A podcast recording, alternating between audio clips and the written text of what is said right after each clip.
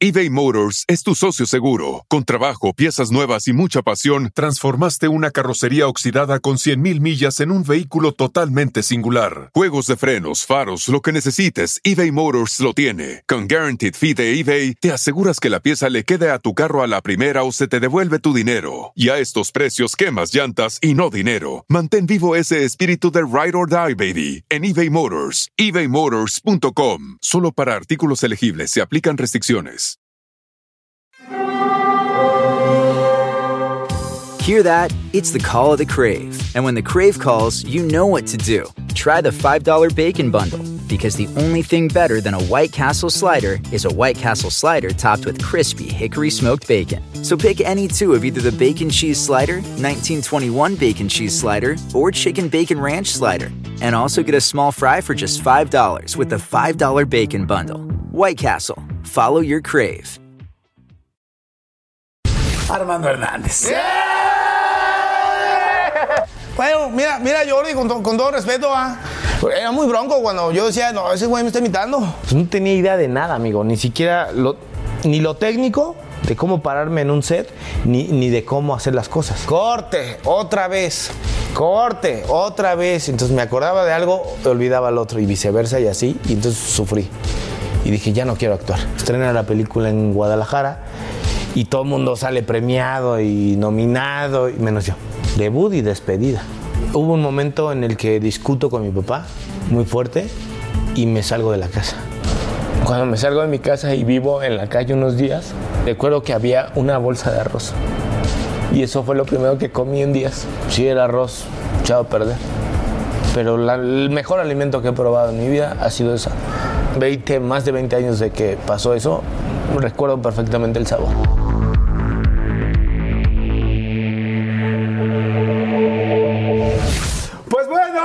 Episodio más. Me da muchísimo gusto que estén aquí eh, conectados. Esta es una de las entrevistas que nos han pedido y pedido y pedido porque lo quieren, porque lo admiran, pero en serio, desde el principio de las entrevistas lo han pedido mucho. Híjoles, es muy, somos muy amigos, somos muy cuates. Fíjense nada más, más de 35 películas. Imagínense, más de 35. O sea, es muchísimo, es una vida 35 películas. Hay gente que todo el mundo lo recordamos, hicieron 10 películas, 8 películas. De la calle, o evidentemente Marte Duele, Rudy Cursi, Fuera del Cielo, y bueno, y así, ¿no? Este, series, Los Héroes del Norte, 40 y 20, realities, Me Caigo de Risa, bueno, programas, este, Señor Acero, El Pantera, por supuesto, El César, tres nominaciones al Ariel, una diosa de plata, premio en San, en San Sebastián, Armando Hernández.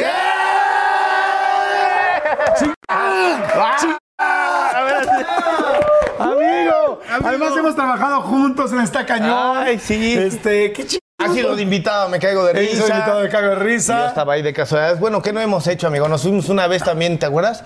Hicimos un programa en, en Veracruz Sí. o algo así. También, no, en Cuatza. En Coatzacoalcos y nos No, regresamos platicando muy a gusto. Oiga, pero más le digo ahorita, le digo, está- estamos antes de empezar y estás nervioso. Le digo, güey, tranquilo. ¿Por qué estás nervioso, amigo? No sé, me impones todavía. Amigo, el volví a ver a mi ex jefe. No, ah, es cierto, imagínate. a mi amigo también. Imagínate que yo llegara a un set y me dicen actúa al lado de Armando y van a ser pareja tal, tal, así. Van a ser otra vez. pues amar, de una amar- vez. amarte reduele. Y, y yo así, madres.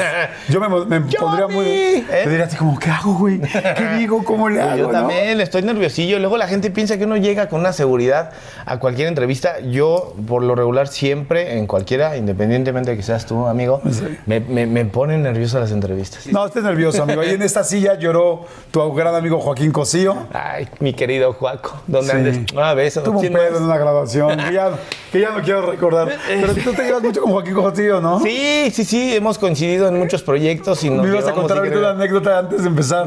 Es que, ay, Dios. Juaco, con todo respeto.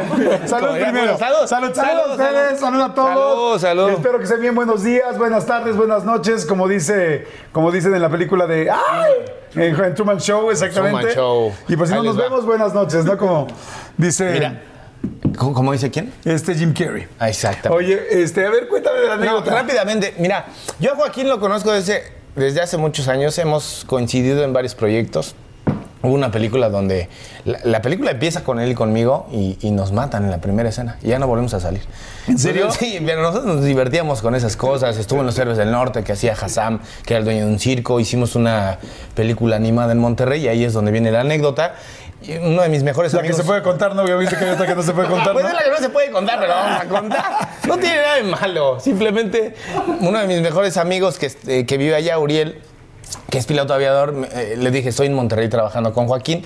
Estaba muy fuerte la serie de Los Héroes del Norte y sus jefes de ese entonces pues eran fan de la serie y organizaron una comida.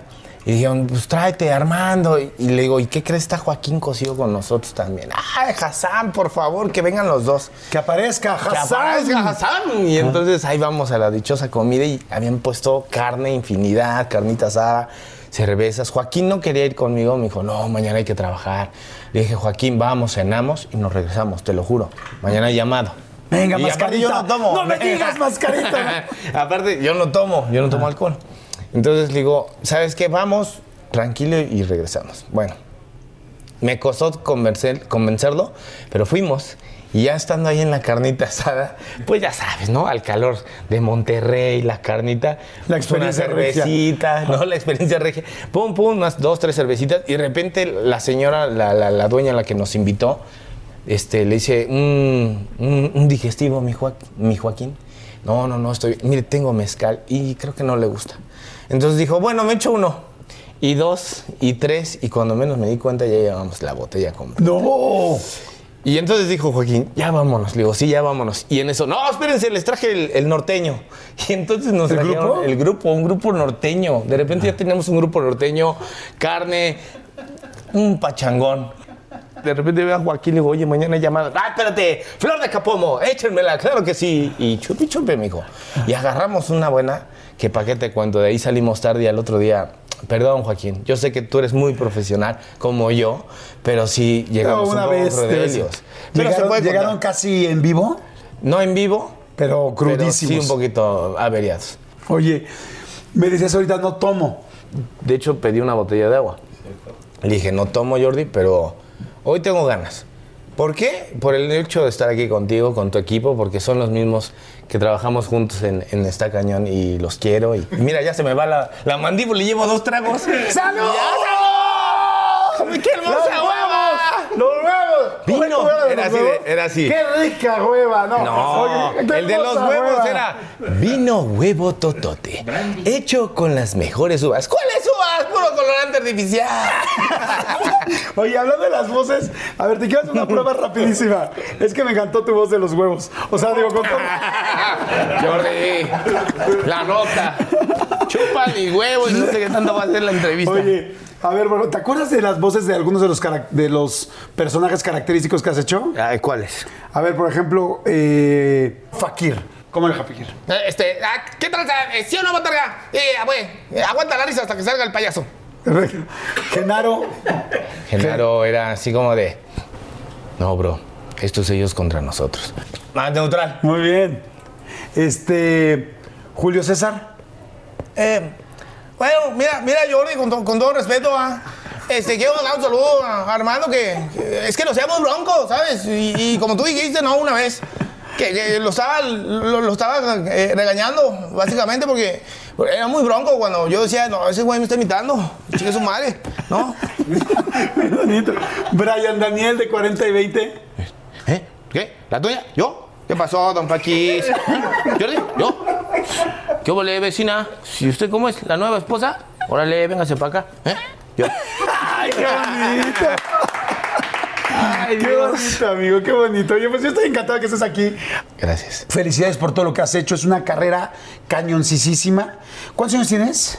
39. No manches, Bueno, estás muy 2022, en este año cumplo 40. Ok, o sea, 39 años. ¿Y empezaste a los cuántos? 17. A los 17. Profesionalmente a los 17. Ok, vámonos así al principitito del rollo. Estabas tú muy chavito, vivía, tienes una hermana, Sí. eh, vivías con tu papá y tu mamá, Sí. en la colonia, Cuchilla del tesoro. Cuchilla del Sol. háblame.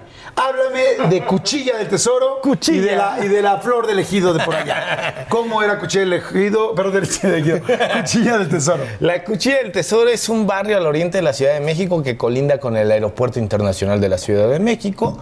Es un barrio popular. Es ahí donde nací y crecí. Mis padres vienen de. son originarios de la Huasteca Veracruzana. Ok. Salieron de sus pueblos a la ciudad en Ajá. búsqueda de. Los dos son de allá, ya se conocieron. Los dos, curiosamente, sus pueblos están, bueno, en ese entonces a pie, a dos horas estaban. Ok. Y se vinieron a conocer acá en Ciudad de México. Ah, qué chistoso. Mi papá, su pueblo se llama Xojocapa, Veracruz. Y ¿Xojocapa? Xojocapa. Nunca lo veo. y el otro, y el de mi mamá se llama Sontecomatlán, Veracruz. Imagínate. ¿Cómo? Sontecomatlán, Veracruz. Son que son Sonte, son Tecomatlán. ese mero. Ok. Los dos vienen a la Ciudad de México, ya se conocen, se hacen novios, se casan. Y producto de esa relación, mi hermana y yo. ¿Tú eres hermana- más grande o más chico que tu no, hermana? mi hermana Rosalba es mayor eh, por cuatro años y luego vengo yo. Y nacimos y, creci- y crecimos en, en esta colonia.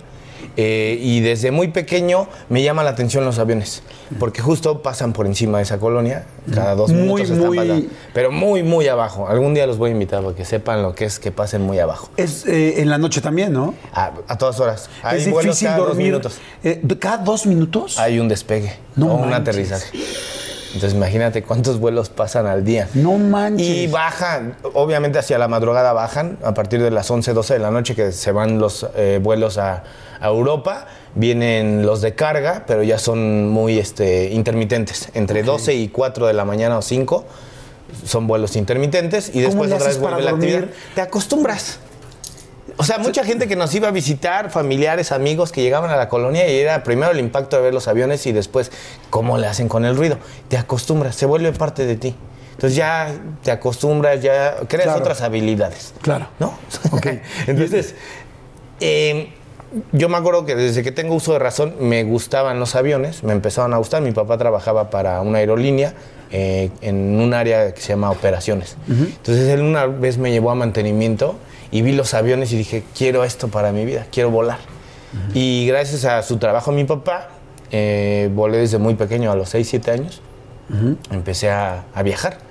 Y en avión, entonces eh, era una experiencia increíble en ese entonces. ¿Tú te acuerdas cómo era antes? sí, no, es no. lo que conocemos ahora. Sí, subirte a un Antes avión era toda una experiencia. Me ponían de marinerito y súper arreglado. Tenía que uno subirse al avión y me acuerdo que te ponían la comida en, en- en vajilla, ¿no? ¿Te Sí, ajá, sí, ya cierto. no te venden más que cacahuates ni que uno fuera mono. Pero normalmente antes era así. Entonces eran experiencias increíbles y yo quería dedicarme a la aviación. Y, y esta colonia me daba oportunidad de subirme a una barda desde muy chavito y ver los aviones. Entonces yo me sabía, le, le pedí a mi papá un- un- un- los itinerarios que te daban en, en la compañía. Qué buena onda. Y yo ahí veía dónde salían los aviones, a, a dónde iban, a qué hora, su destino, modelo, eh, matrícula, todo lo anotaba. Entonces yo ya sabía así qué vuelo y, ah, ese es tal. ¿Cómo a qué edad tendrías? Como desde los 6, 7 años. Ok. Pero entonces me, me enfermo de viruelo sarampión, no me acuerdo. Y me obliga a estar una cuarentena. Cuando eran cuarentenas, no lo de ahora. Llevamos dos años. ¿eh? Eh, una cuarentena obligatoria y mis papás tenían una videoteca o muchas películas de formato beta. Ok. Y yo empecé a ver esas películas porque no teníamos cable, no teníamos más que la programación de, de televisión abierta. Y, y, este, entonces yo, yo veía películas porque me aburría. Y empecé a ver muchas y me empezó a gustar el cine. ¿Cómo qué películas veías? ¿Te acuerdas Eh, de alguna sí, la que me marcó, Rocky 4. Ajá. Digamos que eso fue como la introducción a, a- a la actuación y al cine, porque al otro día yo lo imitaba, yo me sentía los personajes o las películas, porque yo tenía que jugar ahí, no, había, no podía salir porque ya sabes, co- contagiaba a todo el mundo. Entonces, eh, esa cuarentena me la pasé viendo películas y, y surge el amor por, por el cine y ahí quedó. Pero otra cosa que pasaba también, que después me di cuenta, y eso me lo recordaron muchos amigos, que eh, yo no exponía con rotafolios o papel bond. Ah, en la escuela te en la escuela cuando me tocaba hacer un tema o me daban de, de- de- de- sí una exposición yo la interpretaba. Me acuerdo mucho de que una vez me tocó hablar de los niños héroes. Entonces de repente llegué a mi casa y les dije oigan eh, necesito una caja de huevo, necesito papel china, necesito esto, esto, y mi mamá, ¿por qué? Me lo pidieron en la escuela. Y entonces hice el castillo de Chapultepec con las cajas de huevo y el papel china, e hice mi uniforme del niño héroe. Entonces, cuando fui a la exposición, agarré el escritorio de la maestra, lo forré con las cajas que ya había llevado y hice un castillo, subí, puse un pupitre en la parte de arriba y ya entonces hice un castillo de Mario Bros. ¿no? Una base, segunda y la tercera. Entonces aquello ya se veía alto y puse la bandera de México y representé ¿no? lo de los niños héroes. Si no me falla la memoria, sino que oso, Juan Escutia, ¿no? Es quien se avienta. Entonces me acuerdo que yo dije, yo soy Juan Escutia y me aventé y todo. ¿Te aventaste en el escritorio? Sí, la maestra así, ¡ah! Y todo, ¡ah! Y tú, yo así, estoy bien, estoy bien. Y entonces fue como los niños y Juan Escutia y la, la, la, la. Y, ¡Vamos! Y aquello era una inminencia, ¿no? Y, otra cosa que hice que también me acuerdo mucho, había un programa de, debate o de opinión con Nino Canún. En la opinión creo se llamaba. ¿Usted qué opina? ¿Usted, qué opina? Claro. ¿Usted qué opina con Nino Canún? Y me acuerdo que hice igual un panel, hice mis cámaras con cartón, latas, hice todo un estudio de televisión en mi salón. Y había ido de vacaciones a Cancún y traía una playera típica de estas de que dicen Cancún. Y me puse un saquito y entonces puse, ¿y usted qué opina con el niño Cancún? Entonces empecé a hacer entrevistas de lo que, del tema. Y así es como yo exponía todos los temas. Entonces, eso me lo recordó un amigo, Román. Wow. Que, Oye, ¿y, los maestros estaban felices? Pues no sé si felices, pero yo me la pasaba muy bien. Y pero tus amigos increíbles, o sea, estaban felices también de todo el rollo. Sí, sí, sí. Algunos luego cuando los evidenciaba de que pasaban, por si ese de usted qué opina, no me quisieron mucho. Porque sí, les preguntaba cosas y no sabían y decían, este güey ya... Sí, ¿te gustaba pues entonces el rollo de la tele, de actuar, de tal, y de niño héroe y ahí madreando de tal? ¿Nunca terminaste en la, en la este, enfermería, en la escuela? No, nada, nada. No, escuela de gobierno no teníamos ni enfermería. A lo mucho un curita ahí, ya sabes, en el salón, agua oxigenada, algodón y un curita y ya, si te pasa... ¿En, qué, ¿en qué primaria, secundaria? En la, en la primaria de la colonia, de la Cuchilla del Tesoro, que es la Emperador Cuauhtémoc, así se llama. ¿Ibas el emperador Cuauhtémoc? ¿Ah, sí? Tampoco lo Qué chido. Oye, entonces el emperador Cuauhtémoc, ¿hay primaria y secundaria? No, solo primaria. Ok. Solo primaria. Y ahí me acuerdo que eh, después descubrí otra cosa con todo esto de la actuación, porque hasta ahí llegaba mi, mi conocimiento y mi pasión por, y entonces seguía yo con lo de los aviones. Eh, crecí y llegué a la secundaria y la secundaria fue un momento crítico para mí. Eh, se divorcian mis papás cuando tengo 11 años, que es justo cuando estás en esa transición de dejar la secundaria y entrar a la... De, dejar la primaria para entrar a la secundaria. Pregunta, eh, ¿se llevaban muy mal? ¿Había muchas broncas en tu casa? ¿Cómo era el rollo de pareja? ya estaban muy mal. Sí, había ya muchos problemas, ya no había Mira, pasamos de ser una, una familia unida y, hasta ejemplar, podría decir, ¿no? Mi papá es una persona que ha sido siempre muy estricto, muy disciplinado y que le aprendí muchísimo es en esa etapa, porque yo nada más viví con mis papás, digamos, 11 años juntos, teniéndolo, sí, eh, como una vida normal, digamos, ¿no? Que mi papá trabajaba, mi mamá en casa, yo iba, venía y... ¿Tu mamá trabajaba en su casa, en la casa? en la casa, era ama de casa y, y me acuerdo que de pronto empezaron los problemas. Solamente pasaron los 15 años de mi hermana, que fue una super fiesta y familia, y pasando eso vinieron problemas, problemas, problemas, y se volvió algo muy fuerte. Y yo me acuerdo que no había como comprensión había muchas dudas, muchas preguntas, pero pues ellos nunca nos explicaron nada. Simplemente decidieron separarse, mi mamá se fue de la casa. ¿Les dijeron? Este, o sea, hubo un momento de, a ver, niños, queremos hablar con ustedes o nada. Pues a la malagueña. O sea, la malagueña, ya sabes, de, o sea, cuando ya te das cuenta como niño de que algo no está bien y que hay gritos y que hay insultos y que ya no duermen juntos tus papás, empiezas a ver esas cosas, dices, algo no está bien. Pero desgraciadamente no hubo una comunicación. Mi hermana a lo mejor no sé qué haya pensado, ella tenía 15 años, yo 11, pero lo que sí supimos es que de pronto mi mamá se fue. Y mi hermana eh, y yo quedamos de alguna manera varados. Y... Ah, qué difícil. no había hablado de esto. La risa este, nerviosa, ¿verdad? Y, y entonces, eh, al no saber qué estaba sucediendo, yo me volví muy inseguro y muy introvertido. Entonces, cuando entro a la secundaria, pues la secundaria es muy fuerte. Sí. Porque vienen cambios físicos, hormonales, y no había alguien que te dijera qué estaba pasando contigo, y con la vida, y con tus papás, y con muchas cosas.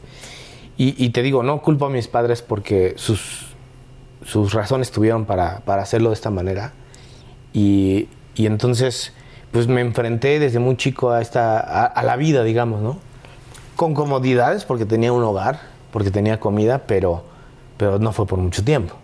O sea, de repente eh, yo llegaba a la secundaria y, y yo veía que no, no, no, nunca fui ni el más eh, no resalté ninguna en un área, digamos, ¿no? Entonces no, no figuraba en nada. Y me acuerdo que todos mis amigos, ya sabes, ¿no? El atlético, el galán, el estudioso, el que destaca en esto, y yo, sombra gris. No me escogían cuando había este equipo de educación física, era como de, eh, dame a Raúl, dame a Perengano, dame a Armando, quédatelo tú. ¡Ay, qué. Ser el último que te escogen de los equipos. Entonces, todo eso y hacía inseguridades en, en la colonia, en la cuadra donde yo vivía. Me juntaba con un grupo de chavos y como igual no figuraba mucho en el fútbol, cuando me juntaban las canchitas, no me escogían. Me, tenía apodos, me decían el trompas por, por los labios gruesos. Entonces me decían que, pues, pinche trompudo. Y, esas que cosas. eso me- después con las mujeres ayudó, me imagino. ¿no? Ah, sí, después ayudó. Pero en el momento, Sí. tú El sabes trompas, que era ¿Cómo más te decían? el trompañero. El trompañero. Trompas y trompañero fue como que lo más marcó. eBay Motors es tu socio seguro. Con trabajo, piezas nuevas y mucha pasión, transformaste una carrocería oxidada con 100.000 millas en un vehículo totalmente singular. Juegos de frenos, faros, lo que necesites, eBay Motors lo tiene. Con Guaranteed Fee de eBay, te aseguras que la pieza le quede a tu carro a la primera o se te devuelve tu dinero. Y a estos precios, quemas llantas y no dinero. Mantén vivo ese espíritu de Ride or Die, baby, en eBay Motors. ebaymotors.com. Solo para artículos elegibles se aplican restricciones.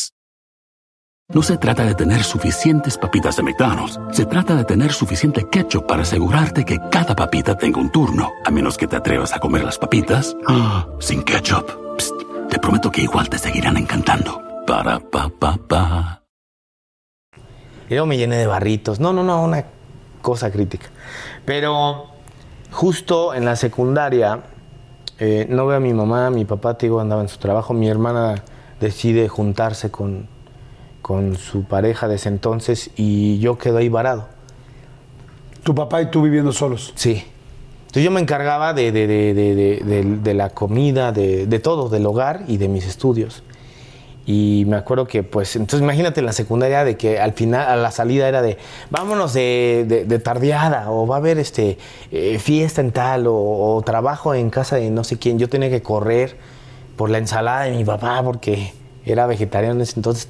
En el mercado la vendían hasta cierta hora y se acababa, entonces tenía que salir corriendo a la secundaria a comprar las cosas. Tenía que ir a hacer de comer. Era la época de las micheladas, de la secundaria. De la secundaria, de tener novia, y pues no, yo no, no era atractivo, o sea, ni me sentía. Y, y yo llegaba con la inseguridad de hablar a las chavas y era como, pues todo cohibido. Y, y me acuerdo que, pues, eh, tenía un súper amigo, Rafael, eh, y con el que me llevaba, con el único que me llevaba bien. Y era con el que me entendía, pero fuera de eso, no había otra cosa más que escuela y de ahí a, a lo de mi papá y luego conseguí un trabajo y me iba a trabajar. Volanteaba en el centro, trabajaba en una tienda del centro, ¿De qué, era- de Este- qué eran los volantes?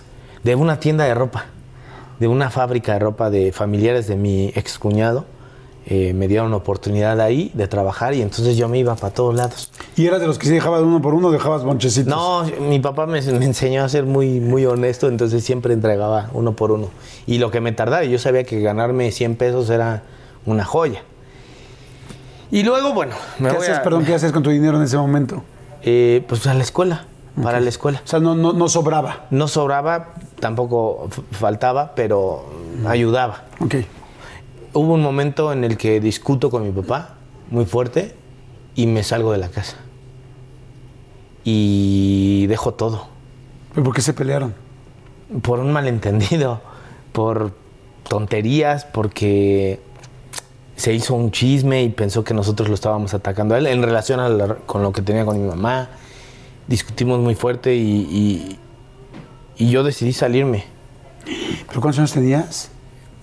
Como do- 13, 14, no me acuerdo. Uh, estás muy chiquito. Entonces me salgo, me acuerdo que me salí en mi bicicleta y un, tas- un demonio de Tasmania, que, de Space Jam, me acuerdo, que tenía. Y era como mi amigo, era con el único que hablaba. Y traías una backpack. ¿qué, qué? Una mochila y ¿Qué ahí te echaste? eché, nada más al tas. Y me salí. Ni una, cham- una Nada, chamarra. Nada, no lo pensé. O sea, mi instinto fue como que estaba muy enojado con mi papá en ese momento y dije, me voy, pues me voy. ¿No? O sea, porque ya sabes, estas discusiones que de repente decían, no, hasta que cuando tú te mantengas vas a poder hacer lo que quieras y ya sabes, y uno en el orgullo de, ah, pues sí, pues va, y que Pues me ese día es salgo. hoy. Ese día llegó y que me salgo. Madres. Te Entonces tu bicicleta, la backpack y el tas. Y me fui. Sin ¿A dónde? rumbo, A la calle. Y pedaleé, y pedaleé, y pedaleé. Para esto, hago una pausita porque en esa etapa otro de mis mejores amigos, Julio, con el que había pasado toda la primaria y, luego nos separamos en secundaria, pero éramos de la colonia, es mi super uña y a la fecha, ¿no? Él con él me escapaba. Cuando había problemas en mi casa, yo me iba con él en nuestras bicicletas. Lo van a regañar sus papás, pero nos íbamos a, los 10, 11 años, 12, nos íbamos en la bicicleta a pedalear. Y lo más lejos que llegábamos era al Estadio Azteca y nos regresábamos. Desde el aeropuerto al Estadio Azteca y regresábamos. ¡Guau! A los 11, 12 años No manches. en bicicleta, pero era para olvidarme de las cosas y Julio me acompañaba, porque yo por dentro no sabía qué estaba pasando y él decía, vente, y nos salíamos y entonces me ponía a pedalear, pedalear, pedalear y regresábamos antes de que llegara mi papá al trabajo. Y así sobrellevé eso. Entonces cuando viene esta decisión, me salgo con mi bicicleta Y a pedalear. y a pedalear. Y pedaleé y pedaleé y pedaleé y hasta que me cansé. Y bueno, me quedé varios días en la calle. Y, y, y mi hermana me buscó y me dijo que me fuera a vivir con ella. Este, mientras veíamos qué onda. Y entonces me fui a vivir con ella. Ah, eso sí nunca la había contado, ¿eh? Oye, pero. pero este. ¿Y cómo fue dormir en la calle esos días? O sea, ¿dónde dejabas la bicicleta? O sea, ¿dónde te duermes en la calle? ¿Buscas. ¿Qué buscaste? ¿Un lugar, un techito, una esquina, un Pues mira, parque? te soy, te soy honesto. Creo que no lo. Salí tan dolido, salí tan lastimado, tan confundido, que no pensé en eso. O sea, simplemente me puse a pedalear y cuando me cansé, me detuve y me dormí ¿En dónde estabas? en donde fuera. Fue muy cerca de La Raza, me acuerdo. De la glorieta de La Raza, en Ciudad de México hay, hay una glorieta famosa que se llama el Monumento a la Raza, y ahí me quedé. Y, y pasaron varios días hasta que mi orgullo lo calmé y decidí irme a vivir con mi hermana. Pero en ese, en ese momento como que no mides muchas cosas, ni el peligro, ni la exposición, y sobre todo el malestar que le pude haber provocado a mi papá. Porque a lo mejor ahorita es fácil decir, ah, sí, su papá lo dejó, y, ay, no le importó. y- Pero no puedo juzgarlo porque yo también no, no fui una Monedita. monedita de oro, ¿no? O sea, yo también cometí un grave error. A lo mejor, ahora que soy padre, digo, puta, me hace eso mi hijo y me vuelvo loco. Y no dudo que mi papá se volvió loco. Y mi mamá, pues a lo mejor no se enteró porque no estaba. Pero mi papá no creo que no me haya buscado, que le hice pasar un mal momento. Pero bueno, son decisiones que uno va tomando en la vida. Pero no me arrepiento, Jordi. Bueno, y entonces llegas con tu hermana Y empiezo a vivir con ella y con su pareja. y con su pareja. Y, y- y se vuelve como un tutor. Y empiezo a trabajar con él y me enseña muchas cosas. Y es como empiezo yo a, generar también para, para mantener mis estudios, porque de ahí me fui a, estudiar aviación. Paralelo a esto estaban pasando cosas con la actuación que lo he contado miles de veces, ¿no? Eh, en la secundaria vino un concurso de obras de teatro, me conoció un director de casting, entro y hago mi primer película y luego viene Amarte Duele. Pero que primero no te quedaste en la película. No me quedé en la película. que pero- fuiste un comercial de con Alejandro González. por Alejandro González Iñárritu. Ajá. Que fui de extra. Este, Pero salías mucho en el comercial. Dos segundos y me volví famoso en la colonia. Dos segundos y te dos famoso en la segundos. colonia. Y toda la colonia decía, ¡ay, el que sale en la tele! Y así de, Pero ya "Hola, ¿qué no, era, nena?". ya no era la colonia de la cuchilla, ya era donde vivías acá en con tu no, hermana. eh, mi hermana vivía en la colonia, Ah. a unas cuadras. Ah, la misma ok. colonia se dividen entre orientes y ponientes. Yo vivía con mi papá en las orientes y mi hermana vivía en las ponientes. El mercado nos divide. ¿Y la qué escuela. No? Ok. Oh, ya viste que el trompañero. El compañero ya sale en la trompañero, tele. sale en la tele. Yo empecé a agarrar fuerza. Pero esa, esa inseguridad de la que te platico, la agarré cuando en la secundaria, en, en el último año, hago el concurso de obras de teatro y veo que ahí tengo la atención de todos y destaco. Entonces me da una seguridad la actuación. Sí, porque no habías destacado en nada, no te sentías. Y, no, exacto, entonces de pronto yo veo que me vuelvo un foco de atención y digo, claro, con esto puedo ser alguien que no soy yo, que no es mi realidad, que no es el güey que está pasando esto, que no está con su papá peleado, que su mamá. Me volví alguien que no era yo y que de pronto era una figura que llamaba la atención y todo el mundo, ay, qué padre actúas, qué divertido eres, bla, bla, las chicas. Y destaqué y entonces eso me dio una seguridad para lo que venía, que fue trabajar y buscar. Y todo iba bien con la, actuación, tuve que, eh, a la par estudiaba la, la aviación y estaba haciendo películas, pero mi realidad era que tenía que seguir trabajando, porque se hacían tres, cuatro películas al año. Entonces, yo hice una en el año 2000 que fue de la calle. De ahí hasta el 2002 hice Amarte Duele. En esos dos años trabajaba con Saúl en la tienda, en, la, en, la- en el, en- el rancho ahí en, en. Y así iba, campechaneando. Oye, vamos a hacer rapidísimo un refill, vamos a hacer un break rápido. Está muy interesante. Eh, muchas gracias. Y, y ahorita quiero que me platiques de esas primeras experiencias de actuar, porque en realidad algún día me contaste que era complicado, no sabías muchas cosas. Sí. Eh, vamos a empezar con De la Calle, que fue la primera. Sí. Y ahorita nos seguimos a todo lo demás, ¿no? Sí, claro ¿Te que sí. bien? Me parece Entonces, bien. Vamos a hacer rápido un refill. Si necesitan hacer algo, vayan, contestar una llamada, ir al baño, este, levantar la plancha para que no se queme, que no se les peguen los frijoles. no sé. o si están haciendo el amor, dense un pequeño break. Que no le repeguen los frijoles, porque también eso es peligroso, peligroso. Regresamos, refill. Si les está gustando, denle like, por favor, denle y suscríbanse, eso es lo que más nos ayuda. Seguimos, seguimos. Muchas gracias a la gente del Hotel Brick aquí en la colonia Roma, en la Ciudad de México. Está precioso, increíble. Es un lugar con un diseño, con un arte, con una arquitectura fantástica. Muchas gracias, además, que está bueno, ubicado exactamente en el centro de la Roma. Vengan, BRICK. Bueno, ahí está apareciendo Brick. Oye, amigo, bueno, cuando te sales de tu casa, ¿en qué momento vuelves a ver a tu papá? Ya vivías con tu hermana, tu hermana le llama, le dice está aquí, se vuelven a encontrar, ¿no? ¿Cómo fue? Yo creo que mi hermana le llamó, si no mal recuerdo, y lo, lo vi mucho tiempo después. No recuerdo la... Fueron meses, ¿eh? Sí fueron meses, no fue inmediato. Y- ¿Te acuerdas de ese momento que se volvieron a ver? No mucho. No mucho, no mucho. Yo creo que algo bloqueé en mi cabeza y en mi sentir que como que eso fue así, ¡pum! Lo que sí recuerdo es que eh, ya cuando nos vimos es cuando yo ya estaba muy encarrerado. Y tuvimos alguna plática tal vez y él me pidió que regresara a la casa, pero dije, no, yo ya salí. Y algo que él también me había enseñado y que se me quedó muy grabado fue eso. El día que tú te mantengas, haces lo que quieras. Y yo quería hacer lo que yo quería. Entonces dije, pues me voy a mantener a como de lugar y voy a hacer lo que yo quiero. Y que era estudiar aviación. Y luego la vida me da oportunidades de estar en la actuación y dije, quiero actuar también. Entonces estaba ahí en ir y venir entre la actuación y la aviación y trabajando con Saúl y entonces fue como muchos momentos muy, muy locos en la vida, pero que me fueron ayudando para ir creciendo, ¿no? La primera película fue de la calle. Sí. ¿Cómo fue? O sea, porque tú habías hecho algunas cosas en el teatro, en el concurso de, De la teatro. escuela, sí. Pero tú no habías formalmente estudiado actuación. No. O sea, No. tú nada más te habías subido y. Está, eh, sí, nada más me trepé y ya, y como vi que era, este, digamos que te- tuve mi público, Ajá. agarré la seguridad y yo ya dije, de aquí soy. Nunca hiciste una pastorela porque las pastorelas como que son parte de.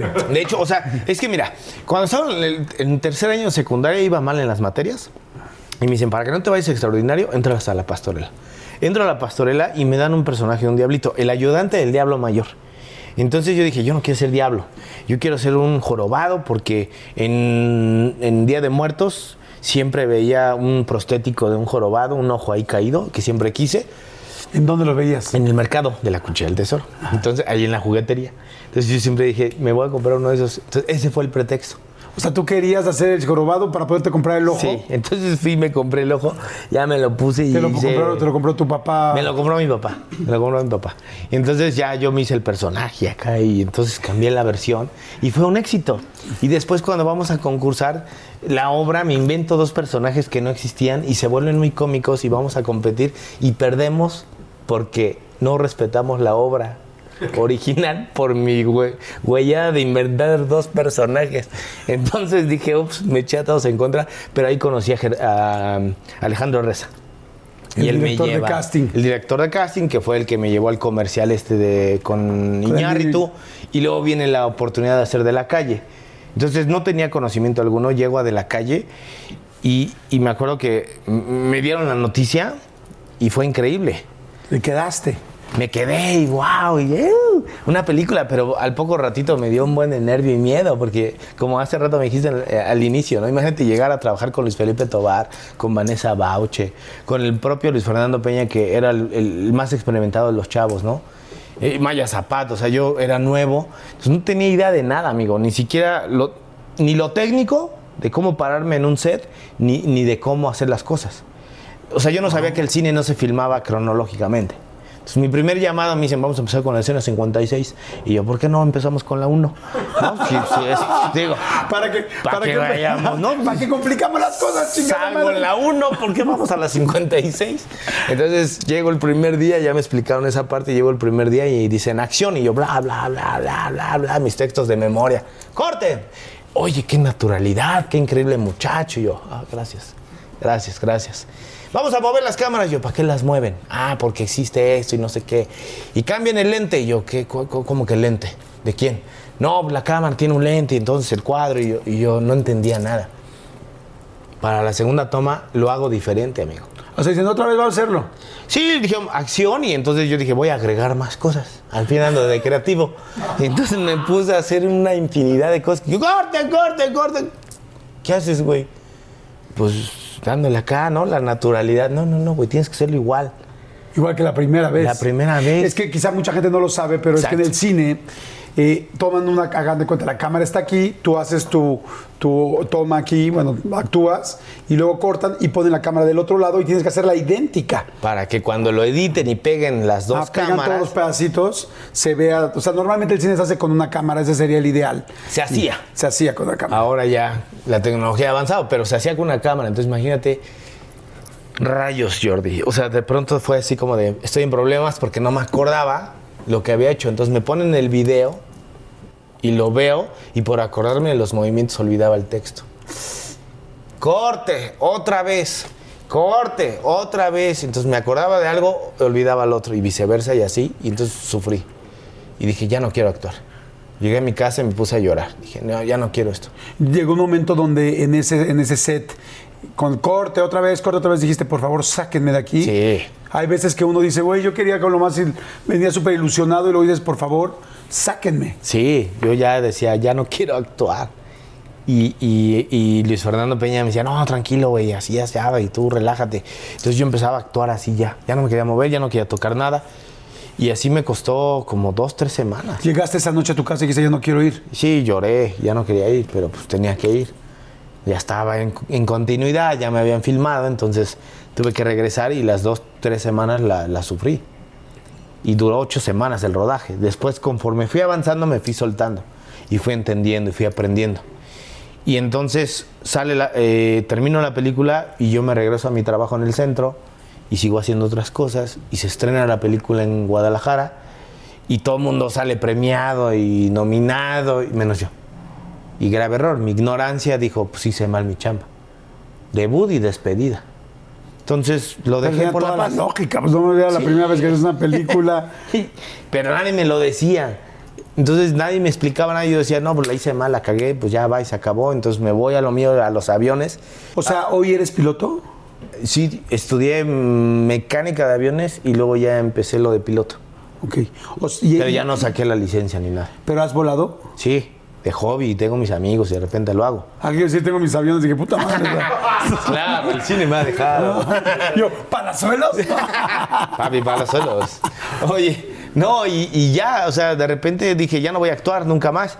Y entonces viene el estreno de la película y estábamos haciendo entrevistas vía telefónica en ese entonces, estoy hablando del 2002, y voy con Luis Fernando Peña Insurgentes a un edificio donde era la distribuidora. Pregunta, ¿cómo te ibas con Luis Fernando Peña? Increíble. Ahí nos conocimos. Primero no, me caía mal.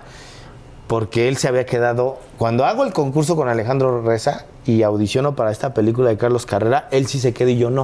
Ok. Y después me costó ver la película. Y luego me lo encuentro en De la calle y audicionábamos para el mismo personaje. Entonces dijiste, este güey ya me lo bajó una vez. Y entonces hago el casting y no me, no me hablan. Y luego me, me dicen, eres preseleccionado y va- estás entre tú y otros tres actores. Y cuando llego está Luis Fernando Peña, dije, otra vez este cabrón. Ya me chingaron. Ya me chingó. Y me, y me dicen en el momento, él va a ser Rufín y tú vas a ser el cero. El cero es el que habíamos audicionado los dos. Entonces audicionamos y cuando termina la, la- la audición, a las- al otro día me hablan y me dicen, te quedaste. Y dije, ah, huevo, me quedé yo, me lo chingué. Y al otro día voy y lo veo ahí y dije, ¿y este güey qué hace aquí? Te dijimos que Rufino, es el protagonista. Y yo, ah, perdón, no había entendido eso, que era él. Yo pensé que nada más me iba a dar la réplica. Y entonces de ahí nos hicimos bien compas y nos Y hicimos tú le muy dijiste, oye, güey, yo no lo sé hacer, es la primera vez en mi vida. Sí, yo no sabía y él ya me, me- me- me ayudó mucho. También Eh, se dieron cuenta de los demás, ¿no? Sí, sí, sí, obviamente. El director Gerardo Toro ya estaba así, que dije, en la madre, ¿en qué momento contratamos a este güey? Uy, no, a mí también me ha pasado eso, es horrendo. Es horrible. Es un imbécil. Horrible, pero lo logramos y pasamos. Entonces, bueno, acaba la película, tal, tal, te vas a la aviación, ya no te llaman para ninguna otra película, estrenan la película, están en unas llamadas haciendo promoción y En el piso 8 era la distribuidora y en el 7 una, una productora. Y me acuerdo que sube un cuate a ver a Luis Fernando Peña y dice, oye, qué bueno que te vemos. Fernando Sariñana te está buscando para una película. Y éramos tan cuates y vivíamos por la zona y nos... Es más, cumplimos el mismo día, el mismo mes y el mismo año. No es Eso es mayor por media hora. ¿en serio? En serio. Con Luis Fernando. En serio, con Luis Fernando Peña. Pues imagínate qué cagado está eso. Entonces nos hicimos bien compas y entonces siempre me decía, bueno, espérate, güey, y andábamos en el micro y en el metro. Espérame, ahorita nos vamos juntos, nos acompañamos porque vivíamos por la zona. Entonces, acompáñame, güey, y bajamos al séptimo O piso. sea, eran los personajes de Amarte Sí, tal Duele. cual. En realidad Sí. eran los personajes. eBay Motors es tu socio seguro. Con trabajo, piezas nuevas y mucha pasión, transformaste una carrocería oxidada con 100.000 millas en un vehículo totalmente singular. Juegos de frenos, faros, lo que necesites, eBay Motors lo tiene. Con Guaranteed Fee de eBay, te aseguras que la pieza le quede a tu carro a la primera o se te devuelve tu dinero. Y a estos precios, quemas llantas y no dinero. Mantén vivo ese espíritu de Ride or Die, baby, en eBay Motors. ebaymotors.com. Solo para artículos elegibles se aplican restricciones. Un amigo es con quien sales a comerte unas papitas de McDonald's. Pero tu mejor amigo es quien promete siempre echar sus papitas en la mesa para hacer un papita mountain contigo. Y esa es la única amistad que yo quiero. Para pa pa pa. Sí, porque bajamos Eran Ulises y, Gen- era- sí, y era Ulises y Genaro. Exacto. Entonces, ba- ¡Pinche emoción! Bajamos, imagínate que bajamos al séptimo piso. Me dice, güey, me hablan que para una película, espérame y ahorita nos vamos juntos. Para la micro. Le digo, órale, va. Ya bajamos. Y pues llega Fernando y le dice, oye, mira, Luis Fernando, te vi en tu película, no sé qué, voy a empezar con este proyecto, se llama Romance en la Plaza, es de un chavo así, así, así, así. Y me volteaba a ver, ¿no? Bla, bla, bla, bla, bla, bla, bla, bla. Oye, tú también sales, ¿verdad? Y digo, sí. Pásenme un guion, léete a Genaro. Y entonces los veo aquí el lunes para audicionar. Y entonces yo me salí con un guion, cabrón. ¡Guau! De la nada. Yo decía, vámonos. Llego a la, a- la casa y lo- me pongo a leerlo. Y ¿Sí se fueron juntos en la micro? Sí, sí, sí, vamos, así como en la película también. Casi casi en lugar de un cómic traíamos un guion, ¿no? Entonces yo decía, güey, traigo un guion.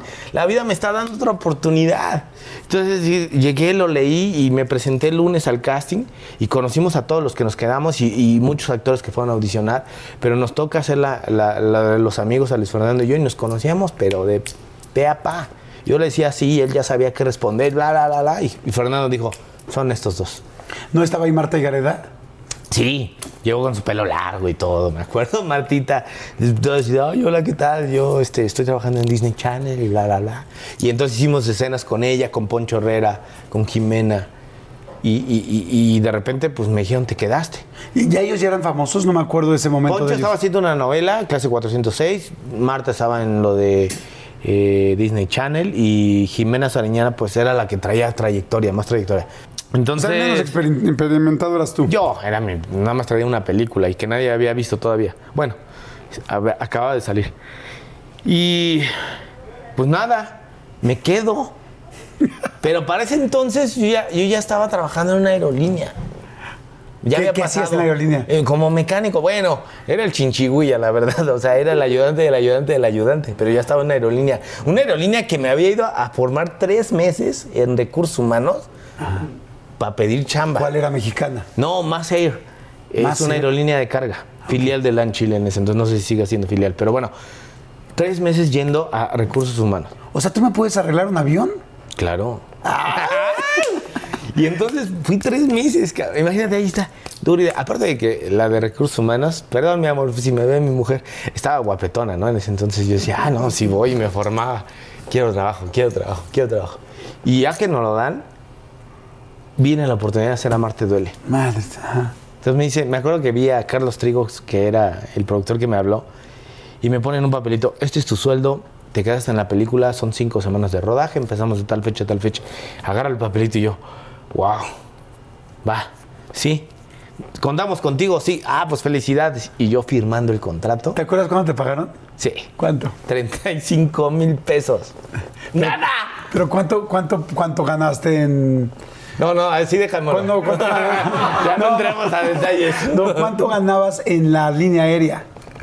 Ah, en la línea aérea ganaba como 900 pesos o mil pesos a la quincena, como dos mil pesos al mes. Entonces era muchísimo.